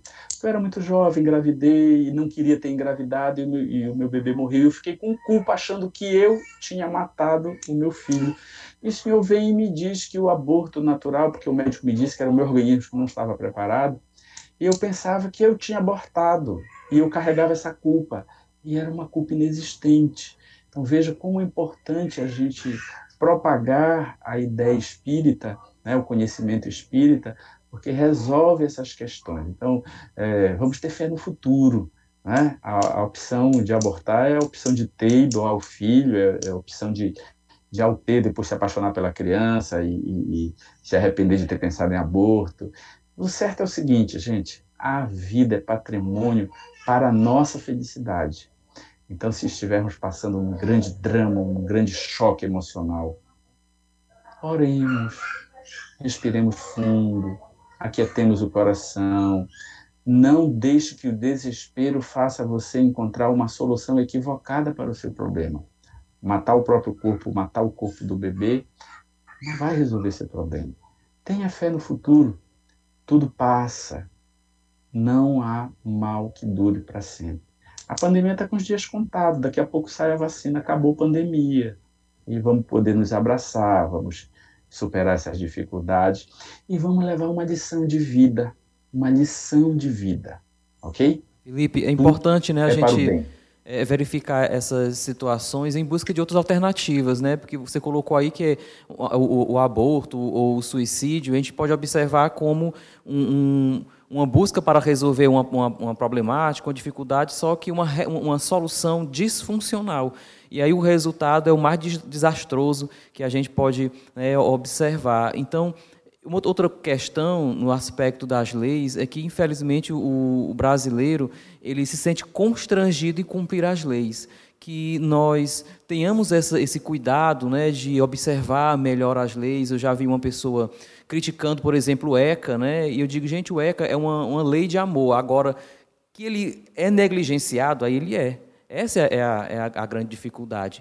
Então, que esse, o, o, Congresso, a, os deputados, aqueles que têm esse zelo de criar essas, essas propostas de lei, que possam ter mais nessa sensibilidade a fim de valorizar a vida. E aí você colocou também o aspecto da, da pandemia. Né? Agora nós estamos vivenciando uma, uma situação que nos impõe a sair da nossa zona de conforto, sendo que sem que seja com a nossa escolha. E aí isso tem trazido diversas dificuldades para as pessoas para lidar com essas situações. Inclusive, eu acredito que tenha tido reflexos na, nas pessoas que têm ideações suicidas, que precisam né, desse amparo. Como é que você está olhando, verificando essas situações, né, do, dos reflexos da pandemia sobre essas pessoas que estão né, em sofrimento? Eu vejo que um, momento de, de, maior convivência, embora estejam ali a família mais presente, mas aquelas pessoas em dificuldade se sentem só, mesmo estando juntas né, com outras pessoas. Enfim, são situações que acredito que você possa ter né, observado com relação a, a, essa realidade que a pandemia tem trazido. É verdade, tem mesmo. A minha esposa é psicóloga e no, no grupo de psicólogos que ela participa, no grupo de social das redes sociais, é, os colegas todos têm observado que houve um aumento enorme é, de, de, problemas emocionais. Né? Então, isso é uma realidade, está acontecendo. Só que muitas das vezes, Samuel, as pessoas ficam muito em si mesmadas, ficam com aquele pensamento ruminante. né? a vida não tem mais sentido, a vida não tem mais sentido, ou eu não sirvo para nada. Aí fica remoendo aquela situação, ou remoendo culpa, não devia ter feito isso, não devia ter feito isso, eu sou um desgraçado. Aí entra no circuito fechado de pensamentos inferiores. E isso faz com que a pessoa perca a lucidez. Daí porque é importante colocar para fora, quando você fala das suas angústias, dos seus problemas, os problemas já só, só aí, só de você verbalizar, já diminuem. Então nós temos atendimento de psicólogos pelo, pela internet, nós temos alguns CAPs fazendo atendimento, terapia em grupo, grupos pela internet. Nós temos o CVV, com o telefone 188, que agora é nacional. Você, se você não tiver crédito no seu celular, você pode ligar direto, gratuitamente, mesmo sem crédito, porque o governo paga essa linha você vai ter alguém para te escutar, te escutar de maneira correta, sem julgamento, sem interrupção, que é a escuta ativa. A pessoa vai ajudar você a refletir sem te dar solução, sem te dar caminho, sem apontar soluções. Ela, vai, ela é treinada para ajudar você, primeiro, ou te ouvir, fazer a catarse, ou seja, colocar para fora, desembuchar, a gente chama aqui no norte. Desembuchar o teu problema, colocar para fora Aí depois de fazer isso, ele vai te ajudar a você refletir na própria solução. Então, o, o, o voluntário CVV não ganha nada, mas ele, ele é comprometido em fazer um curso de escutativa, um curso do CVV, é um curso maravilhoso. Você que perdeu o sentido da vida, o sentido da vida ele pode ser recuperado na prática do bem. Você pode procurar o CVV, você pode se tornar um voluntário. Ao se tornar voluntário do CVV, você cresce emocionalmente. Ao fazer o curso e ao se tornar um voluntário, você cresce como pessoa. Então são caminhos, né? Que você pode, você pode procurar um bom amigo, você pode procurar um, um atendimento fraterno na casa espírita. Se você é evangélico, você pode procurar o seu pastor. Se você é católico, procurar o seu padre, o seu diácono, colocar para fora alguém que você confia, às vezes um amigo que você sabe que tem maturidade, que sabe guardar segredo, que você possa confiar. Né? Às vezes um familiar, às vezes não é nem com o pai e com a mãe. Vezes, ah, meu pai e minha mãe, o pai e a mãe são os melhores amigos. Nem sempre. Nem sempre você tem abertura. Né? Então você pode eleger um tio, um primo, alguém que você perceba que tem maturidade para te ajudar. Você precisa colocar para fora isso, é muito terapêutico. Procurar ajuda, um ombro amigo, você diminui a carga dos seus padecimentos.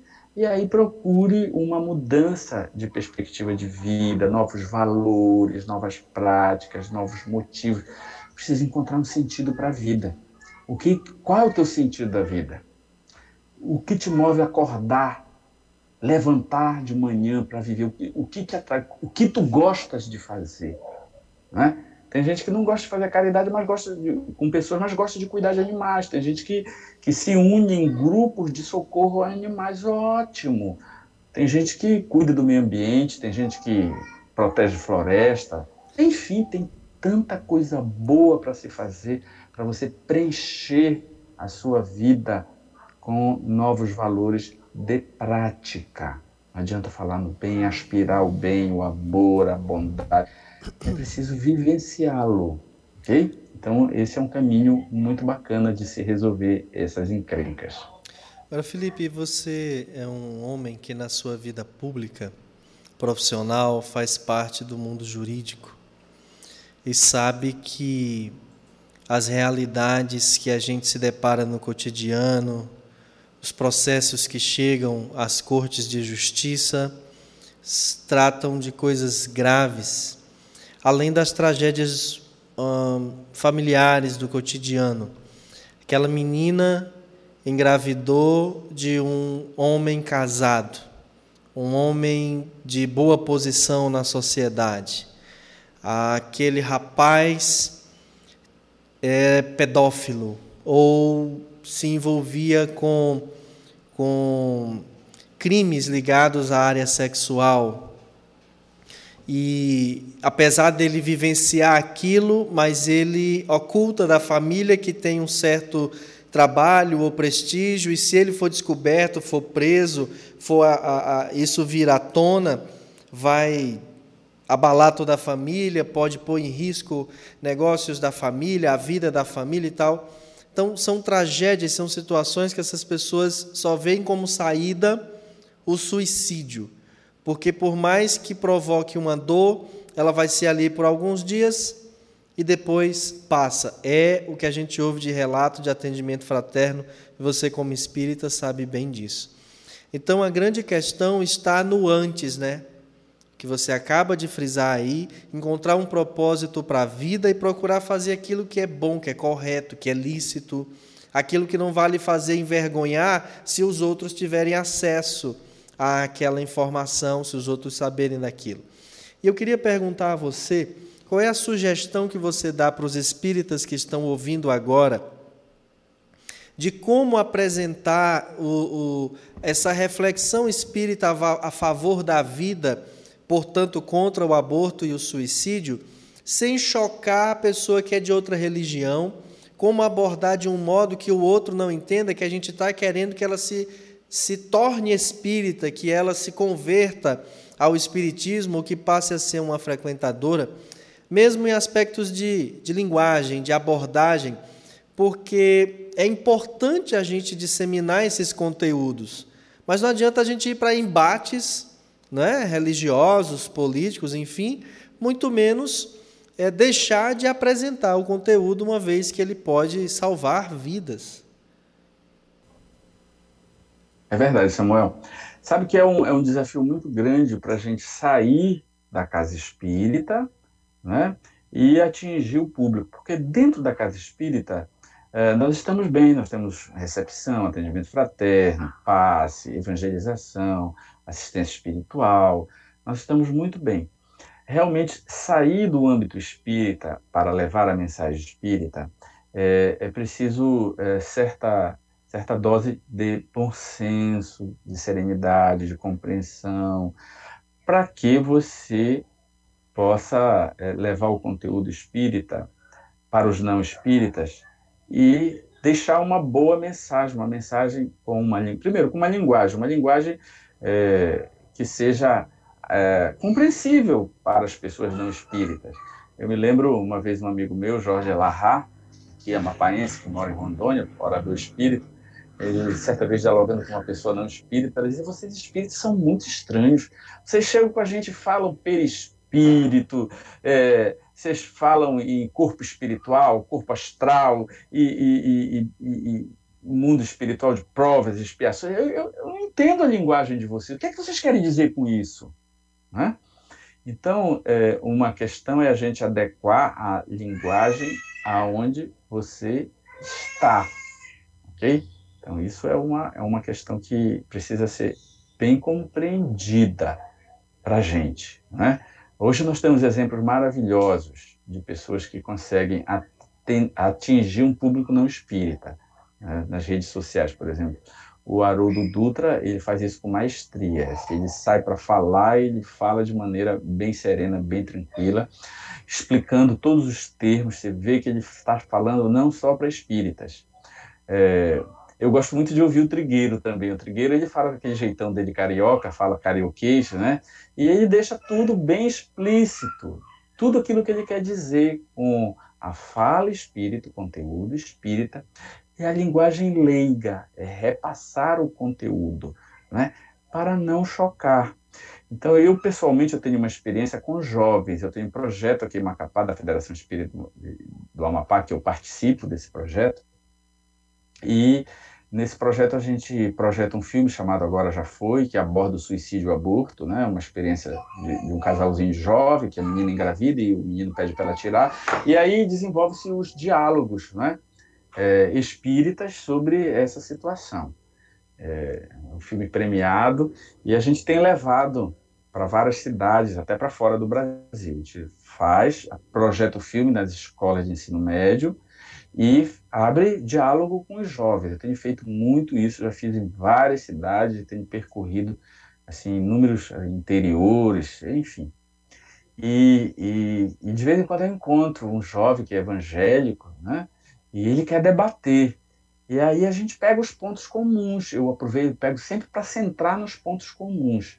Uma vez um reclamou assim, mas por que esse projeto é espírita? Por que, que vocês vêm falar aqui de espiritismo é, é, na escola, que é um local leigo? Eu disse, tá, mas espera aí, é, vamos, vamos só colocar sobre perspectiva. Na sua religião, falar e defender a vida para que não haja aborto e suicídio é útil?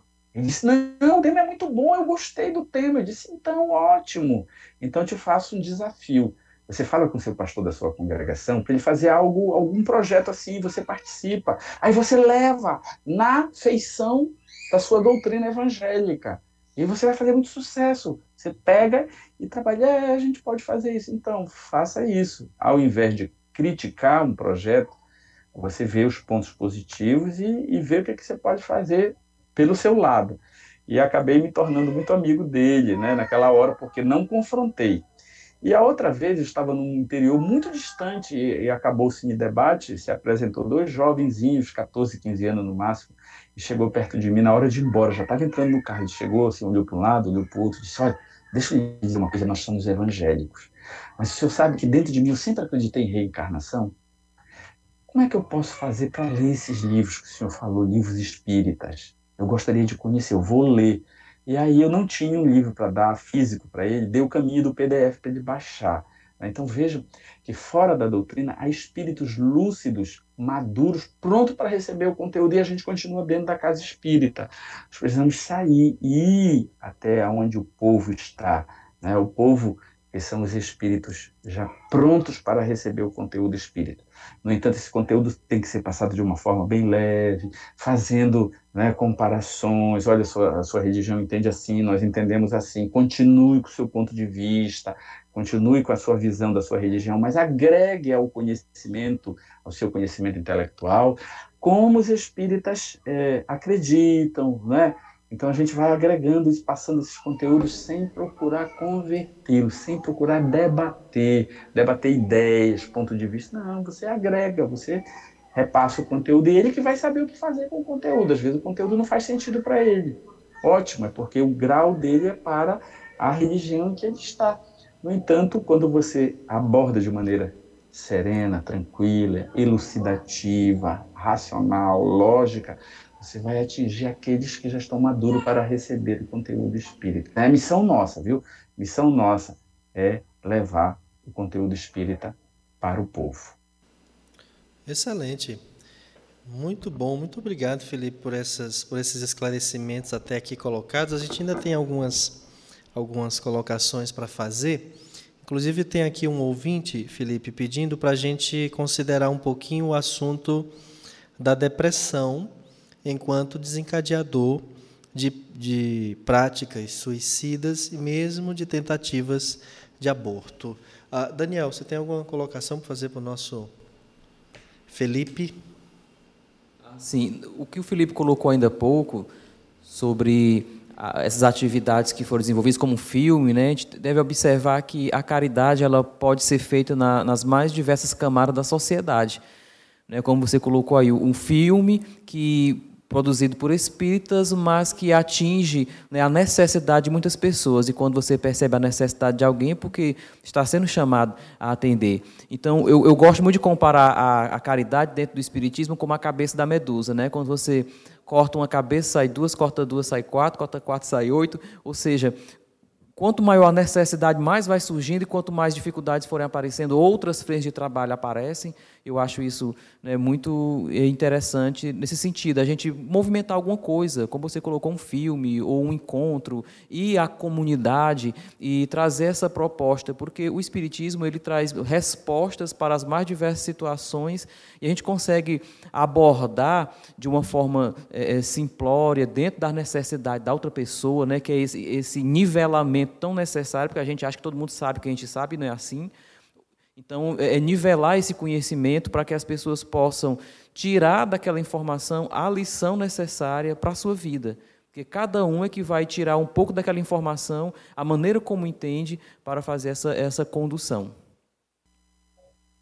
Isso mesmo, Daniel.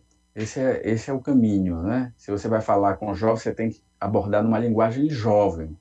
Vai falar com adulto, uma linguagem adulta, né?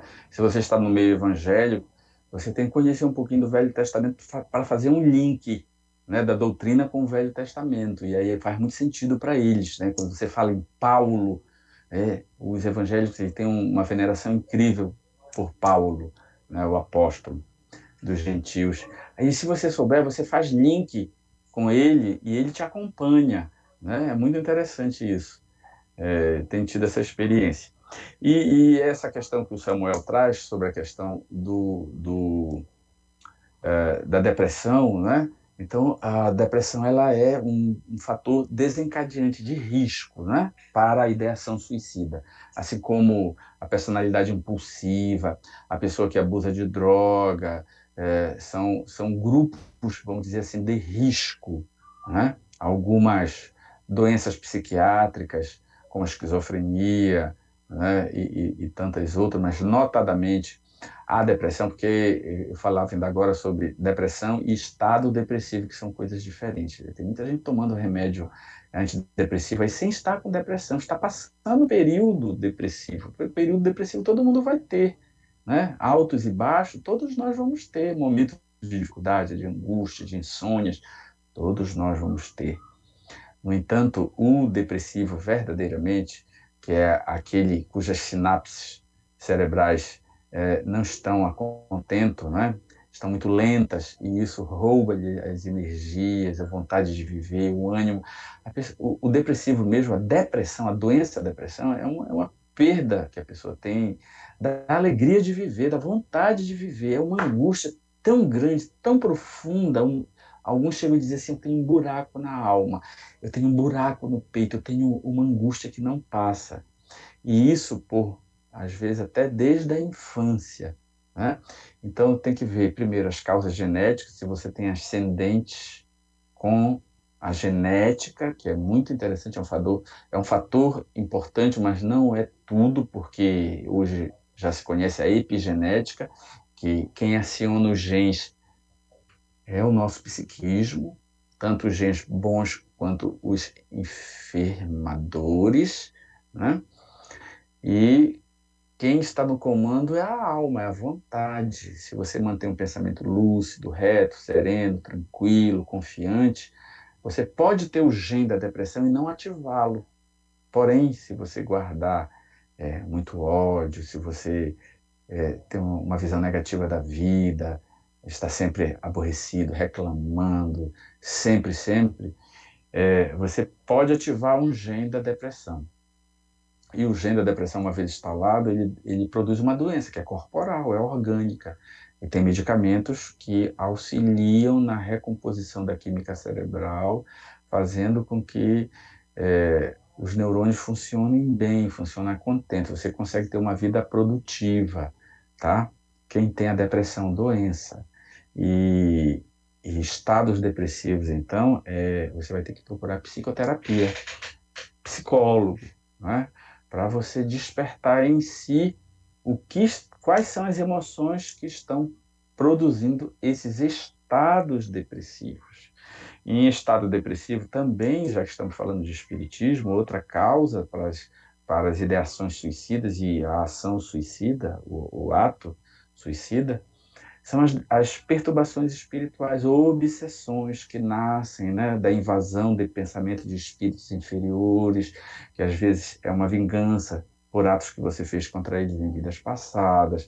Eles vão é, induzindo é, lentamente pensamentos é, intrusivos na sua cabeça e você quer pensar em outra coisa, aquele pensamento vem toda hora, vai invadindo o campo mental, até que dessa simples influenciação a uma obsessão mais grave, mais profunda, aonde há o domínio do pensamento do obsessor sobre o pensamento do obsidiado, levando a estados de depressões profundas, roubando-lhe o sentido de viver, a alegria de viver, as energias da vida, levando-os então ao quarto escuro, né, ao isolamento. É tudo que o obsessor quer.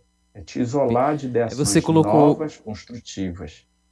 Você colocou é, no, no, que tange aí a, a realidade da, das pessoas né, com, com, com a depressão, as dificuldades da, da, questão emocional. Né? A gente sabe que o pensamento é elétrico, uma remoção é química, precisa desse auxílio para que a pessoa possa né, sair dessa dificuldade, buscar outras alternativas a fim de superar essa dificuldade. E, e a gente sabe que a depressão traz muita dificuldade para as pessoas que terem uma vida normal, né, conviver com outras pessoas, até mesmo superar a si mesmas por conta dessa, dessa profunda melancolia. E aí a gente observa que se faz necessário a pessoa não só é, buscar o, meio espiritual, o auxílio espiritual, mas também é preciso que haja um conjunto, né, ali a família acolhendo, a família precisa entender também da situação, para se qualificar nesse sentido de buscar mais e mais informações, para poder auxiliar essa pessoa que está com, com transtorno depressivo. E aí vem também o auxílio da, é, o profissional e o espiritual, como você colocou ainda há pouco, que também existem na, na, na, na vida de espírito, né, nessas sucessões de reencarnações, algumas ligações com espíritos menos felizes, né, não tão adiantados, ou até mesmo aqueles que encontram afinidade com essa essa tristeza tamanha da pessoa, essa baixa autoestima que abre esse campo para essa obsessão.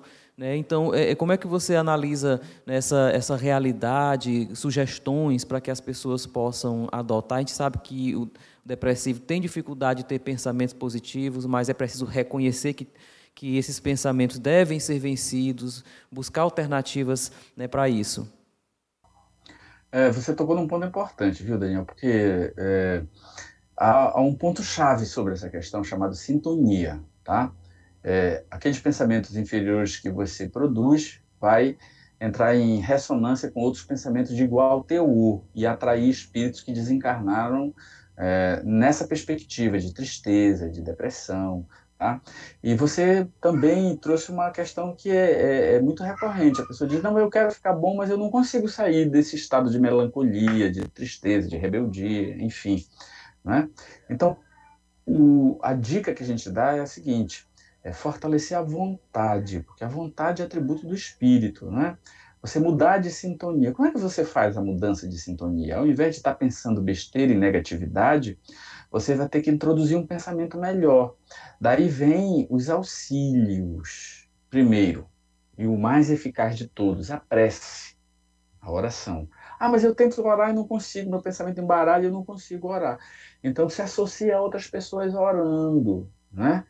Se associa a outras pessoas orando. Ah, mas eu estou em casa, eu tô... então ligue, sintonize, em vez de estar sintonizando o, o, o telejornal que só traz desgraça, abre o YouTube, procura uma palestra espírita. A palestra espírita sempre começa com uma prece, termina com uma prece. Procura as palestras dos oradores de referência. Né? E aí você vai modular o pensamento para outra frequência. E aí você vai enriquecer os seus pensamentos. Existem outras práticas também muito interessantes. Por exemplo, leitura em voz alta de poesia.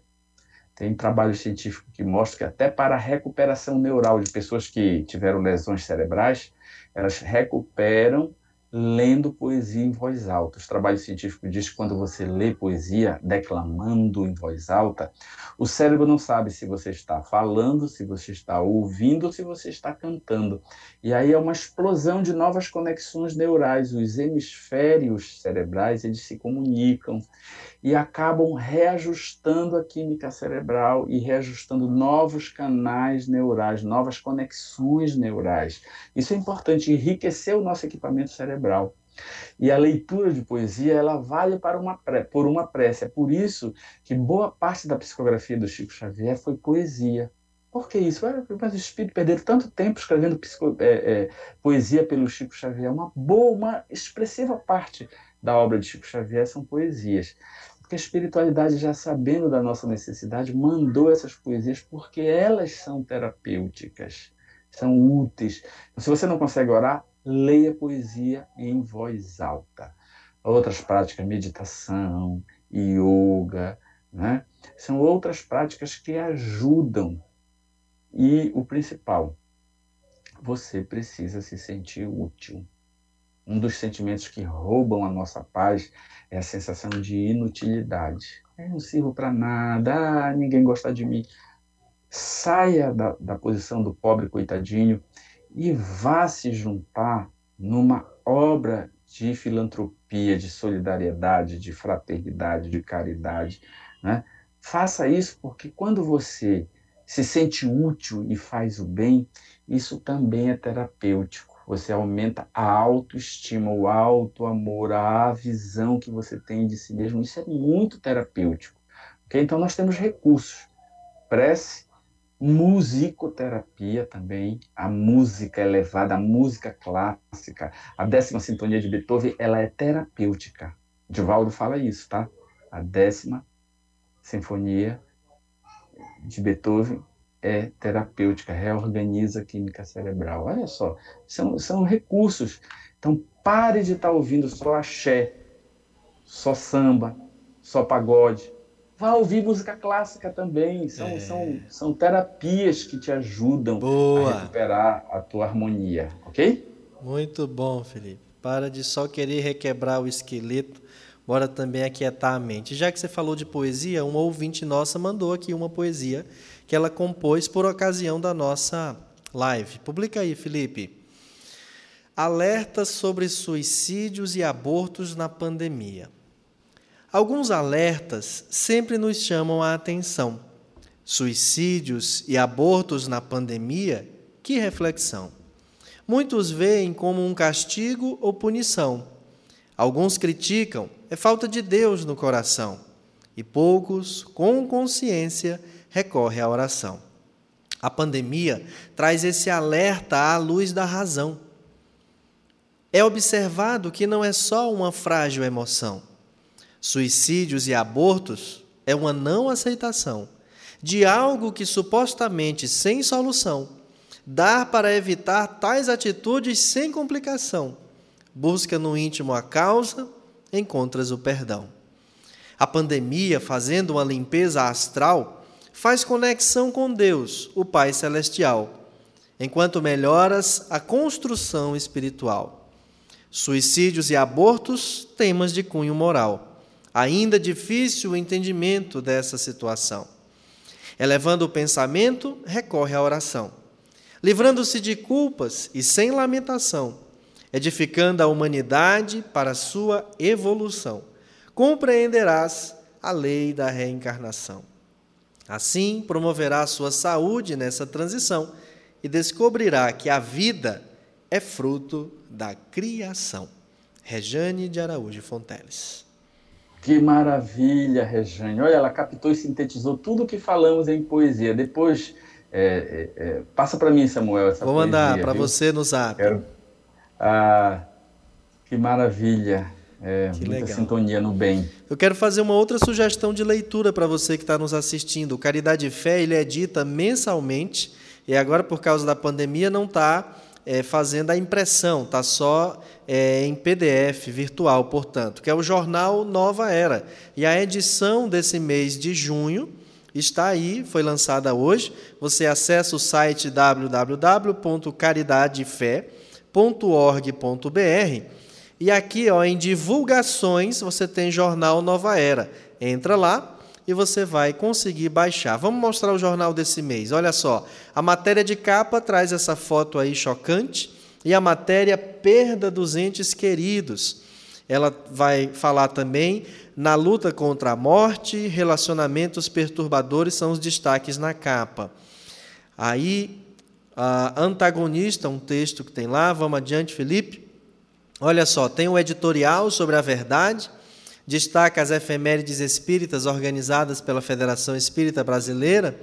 Tem ali uma informaçãozinha da União Municipal Espírita de Parnaíba, com todas as casas espíritas da cidade e os seus respectivos endereços.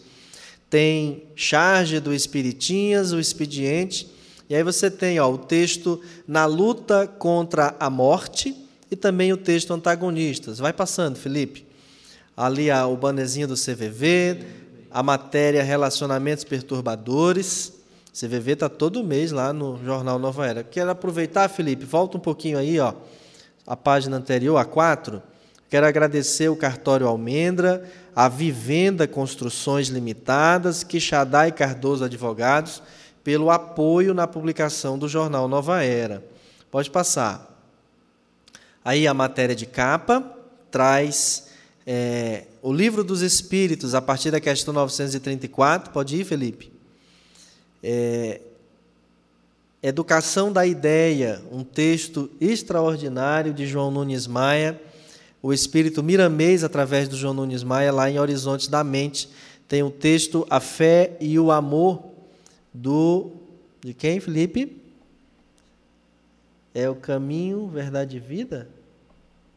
É do Caibá Schutel. Do Caibá Schutel. Mediunidade na Infância, um texto buscado lá na Revista Espírita de 1865.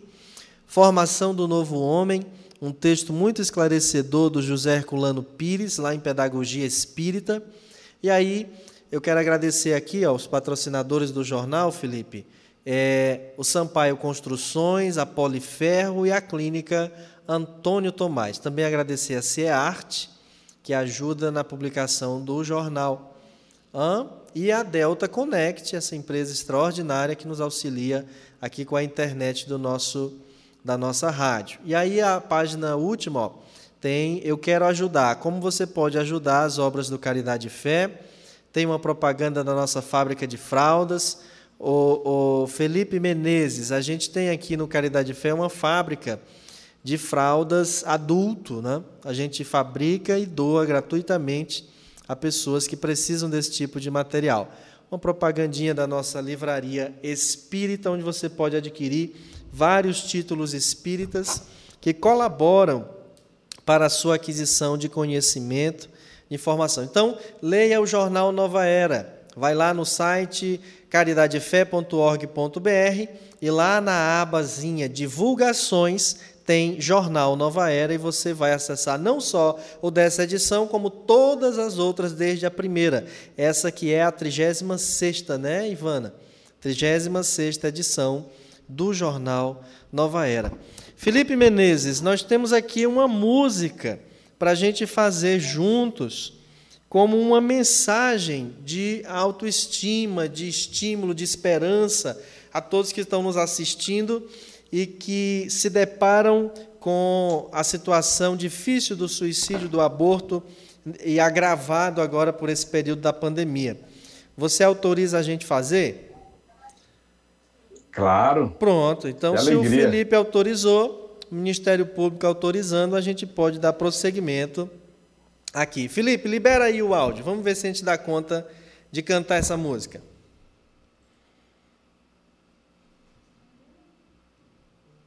Calma lá, Felipe. É o outro aqui.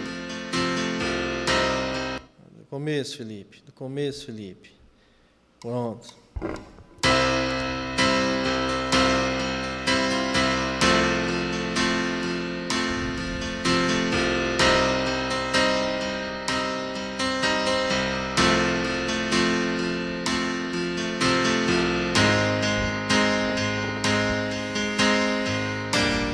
Amanhã, Guilherme Arantes.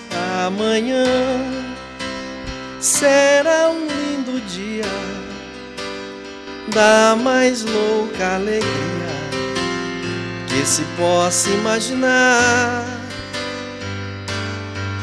Amanhã redobrada força pra cima que não cessa há de vingar amanhã, mas nenhum mistério acima do ilusório.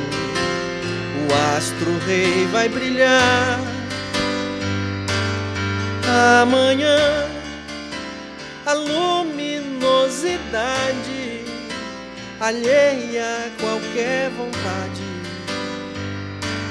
há de imperar, há de imperar.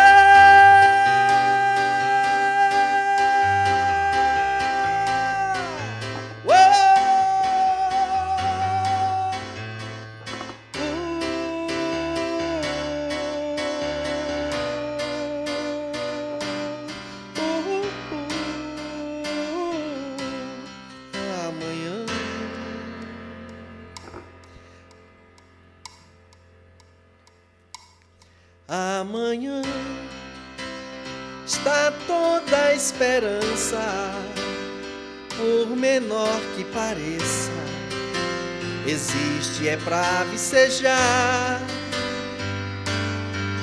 Amanhã, apesar de hoje, será a estrada que surge pra se trilhar. Amanhã mesmo que uns não queiram, será de outros que esperam ver o dia raiar. Amanhã, ódios aplacados, temores abrandados, será pleno, será pleno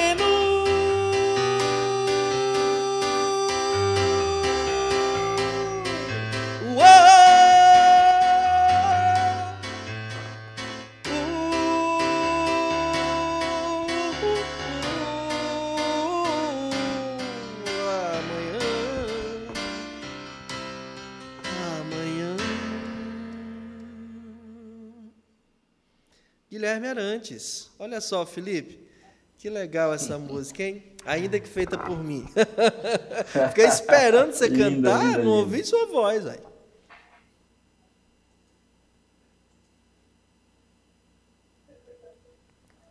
Viu, Felipe? Fiquei esperando você cantar, não ouvi sua voz. Ah, não, nessa encarnação eu não tenho essa habilidade que você tem, amigo. Ai, ai. Ô Felipe, meu amigo, muito obrigado pela sua caridade de estar aqui conosco. Primeira vez com a gente na Rádio Ismael. Rádio Ismael que está fazendo cinco anos. Nesse, nesse período da pandemia tem estado todos os dias ao vivo, tentando levar instantes de orientação, de consolo, de bom ânimo àqueles que estão enfrentando essa difícil lição da vida que é a pandemia do novo coronavírus. Um abraço a todos os amapaenses, a toda a região norte do nosso Brasil, que você representa com muita responsabilidade no cenário espírita. E muito obrigado pela sua participação conosco. Passo a palavra aí para as suas considerações finais. A minha gratidão é enorme pela dádiva da oportunidade de alguma reflexão pudermos fazer em torno da nossa amada doutrina espírita. A você, Samuel, a minha gratidão é, pelo convite, ao Daniel, à Eline, que está nos pilotando aí na técnica, e a todos que nos ouvem. Nós gostaríamos, finalmente, de deixar uma mensagem é, de esperança. A esperança é a espera da bonança. Tudo nesse mundo é para a nossa felicidade. Deus é Pai amoroso, Sua providência não nos abandona. Nós precisamos passar por esse choque. A Terra está recebendo um solavanco para nos acordar, nos acordar para novos significados, nos acordar para novas práticas, para novas compreensões. E todos nós devemos é, perceber qual a mensagem que ela traz a nós.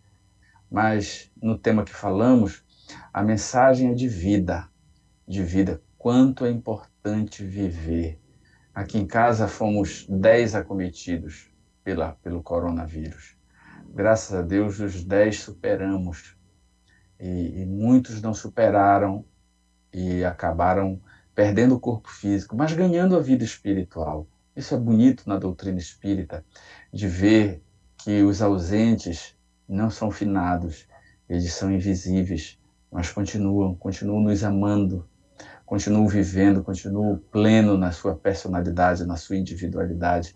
Nós os reencontraremos no futuro, quando Deus assim determinar. E isso deve nos mover. A fé na vida espiritual ela é uma das, dos pilares, uma das bases do cristianismo. Jesus deixou isso, esse legado para nós, a vida no reino dos céus. E ela começa dentro de nós. Então, todos tenhamos esperança em um futuro melhor. Melhor não só de bonança, de, de dinheiro no bolso, de riqueza, de festa, de abraço, não é só isso.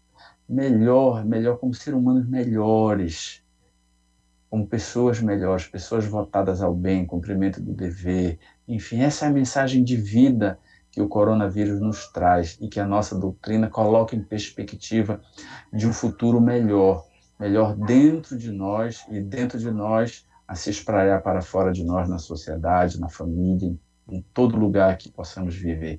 Então, amigos, muita paz a todos. Obrigado, Felipe. Continua ainda aí com a gente até que a gente possa se despedir em definitivo. Daniel Santos, suas considerações.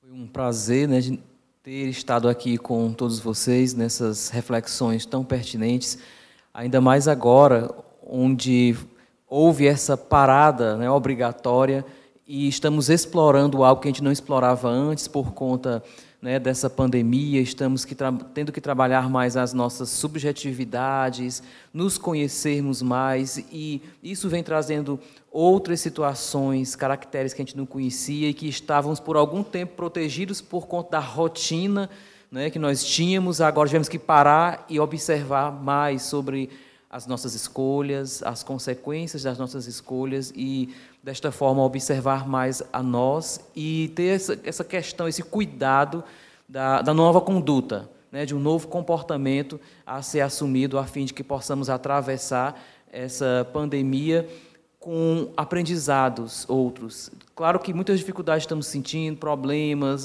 tem algo que nos incomoda, que nos perturba. Se eu estou incomodado com alguma coisa, preste atenção, né, o que, que, que você está sentindo. Porque os seus sentimentos dizem quais as necessidades suas não estão sendo atendidas. Observe isso e aí você vai poder encontrar caminhos para poder seguir e buscar essa, essa melhora tão necessária e essa competência tão essencial nos dias de hoje que nós não valorizamos antes, que é a competência emocional. Obrigado.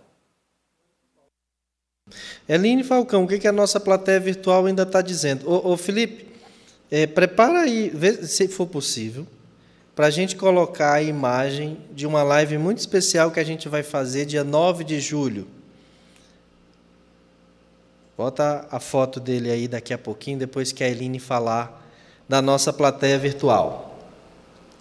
A Graça Lima, ela diz, tema bem complexo, mas de grande esclarecimento. Parabéns aos palestrantes pela escolha. Nós temos aqui, Samuel, um, um depoimento da Silvia Lance. É, eu e meu esposo, minha filha e meu irmão sofremos um acidente que fora fatal ao meu marido e nós outros três precisamos de prótese e várias cirurgias seguidas. Desde então, foi-me passado um antidepressivo diário. Já há seis anos. Não sou angustiada. Eu sou grata por sobreviver e principalmente por meus três filhos. Com essa explicação, eu vou negociar com o meu médico e fazer o desmame. A Cristiane Penante, ela diz que bom, Silvia Lance, é esse seu entendimento. Gratidão é uma bênção. Parabéns pela poesia linda, que maravilha. A dona Graça diz: no Caridade tem muitos artistas. Rejane é a nossa poetisa. Uma das, dona Graça, tem mais. A dona, o Denis diz: excelente, dona Rejane. A Cristiane Penante parabeniza a Rejane.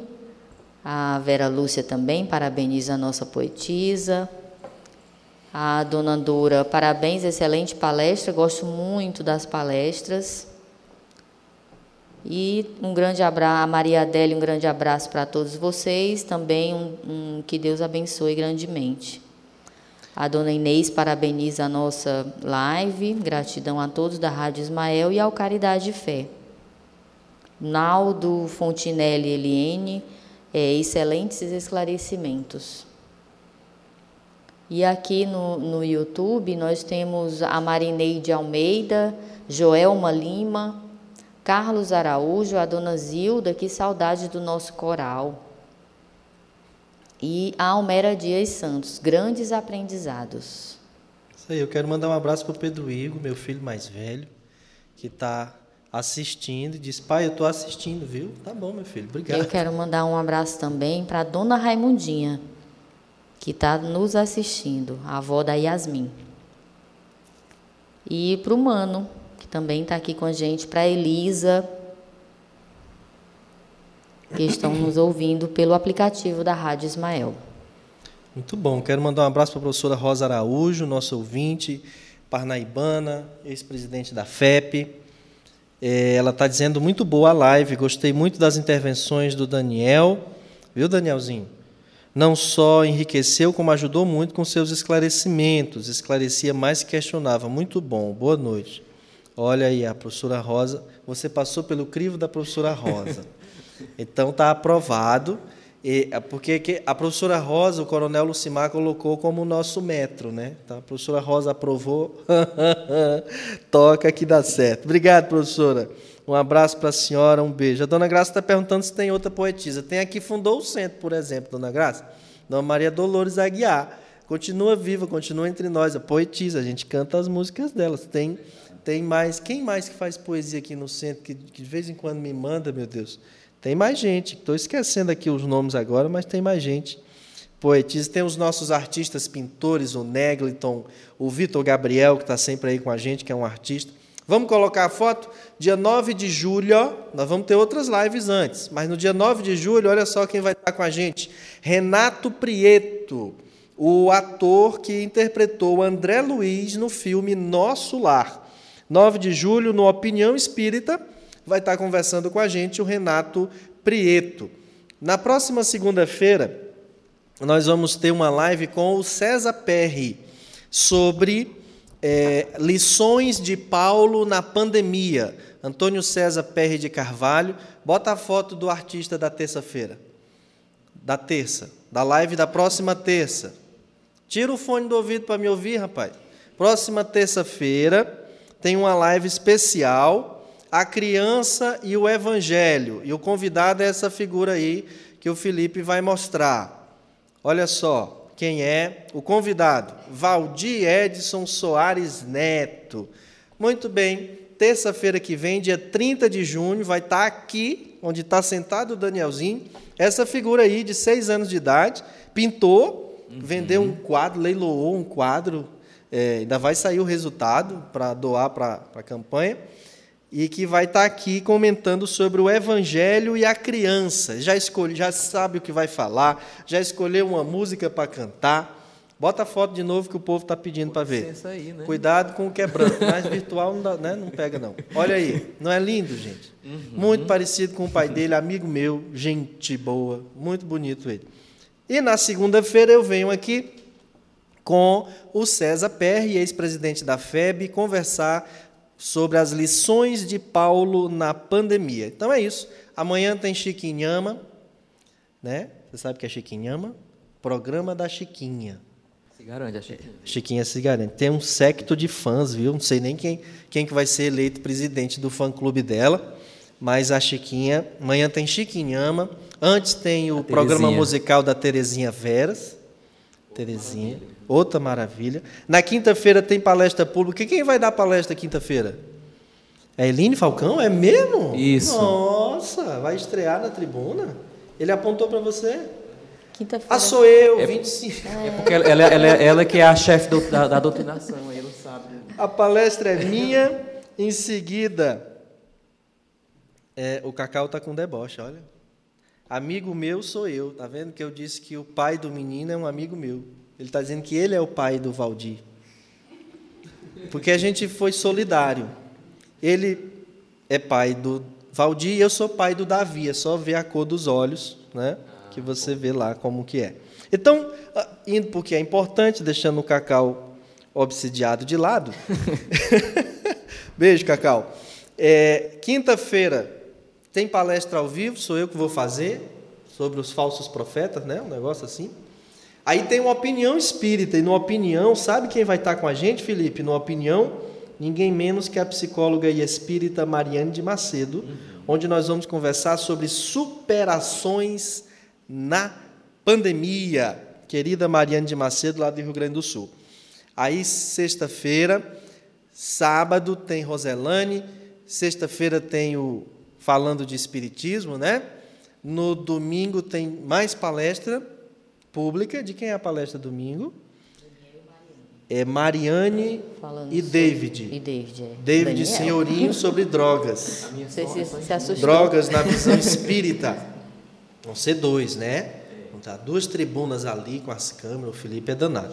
Aí na segunda eu chego com o César Perry. Na terça eu chego de volta com Valdir Edson Soares Neto. É isso, gente. A Rádio Ismael está aí tentando ajudar você, tentando deixar a sua colaboração. Continua com a programação da Rádio Ismael, música boa, estudo, reprise de palestra, tem os podcasts. Não deixa de ir ver lá nos podcasts. Às sexta tem Evangelho no ar, meio-dia, muito bem lembrado, Nícia. Com Sua Excelência, ex-superintendente de comunicação da Prefeitura Municipal de Parnaíba, Sir Ayrton José Alves da Silva, d'Orleans, Bragança Minha e Bourbon. Nossa Senhora. É, Ayrton José Alves da Silva, d'Orleans, Bragança e Bourbon, príncipe regente do bairro Nova Parnaíba. Vai estar aqui, filósofo contemporâneo de Sócrates. Então a Rádio Ismael está aí com toda Nossa. a sua programação. As palestras são do Caridade Fé, mas a Rádio Ismael transmite para você. E é, nós temos todos esses encontros marcados. Obrigado, viu, Nícia, por lembrar. A Nícia, querendo fazer parte do testamento do Ayrton, viu? Lembrou dele aqui. A briga é feia. Beijo no seu coração, até uma próxima oportunidade. Que Deus nos abençoe. E a você que enfrentou, que quase enfrentou, ou que ainda sofre por causa dos assuntos que a gente tratou hoje, suicídio e aborto, ora a Deus, conversa com Ele e vê que rumo pode dar a sua vida daí por diante, sem mágoas, sem ressentimentos e disposto a ter uma nova vida, lembrando do que a gente viu lá no comecinho da live com a música É preciso saber viver. A técnica do Felipe Fontinelli, a produção foi da Ivana Fernandes Fontinelli, a plateia virtual com a Eline Falcão, os comentários do nosso Daniel Santos. Deixo a você o meu abraço, poesia da Dona Rejane. Até o próximo encontro, se Deus assim nos permitir. Boa noite, gente. Muita paz. Tchau.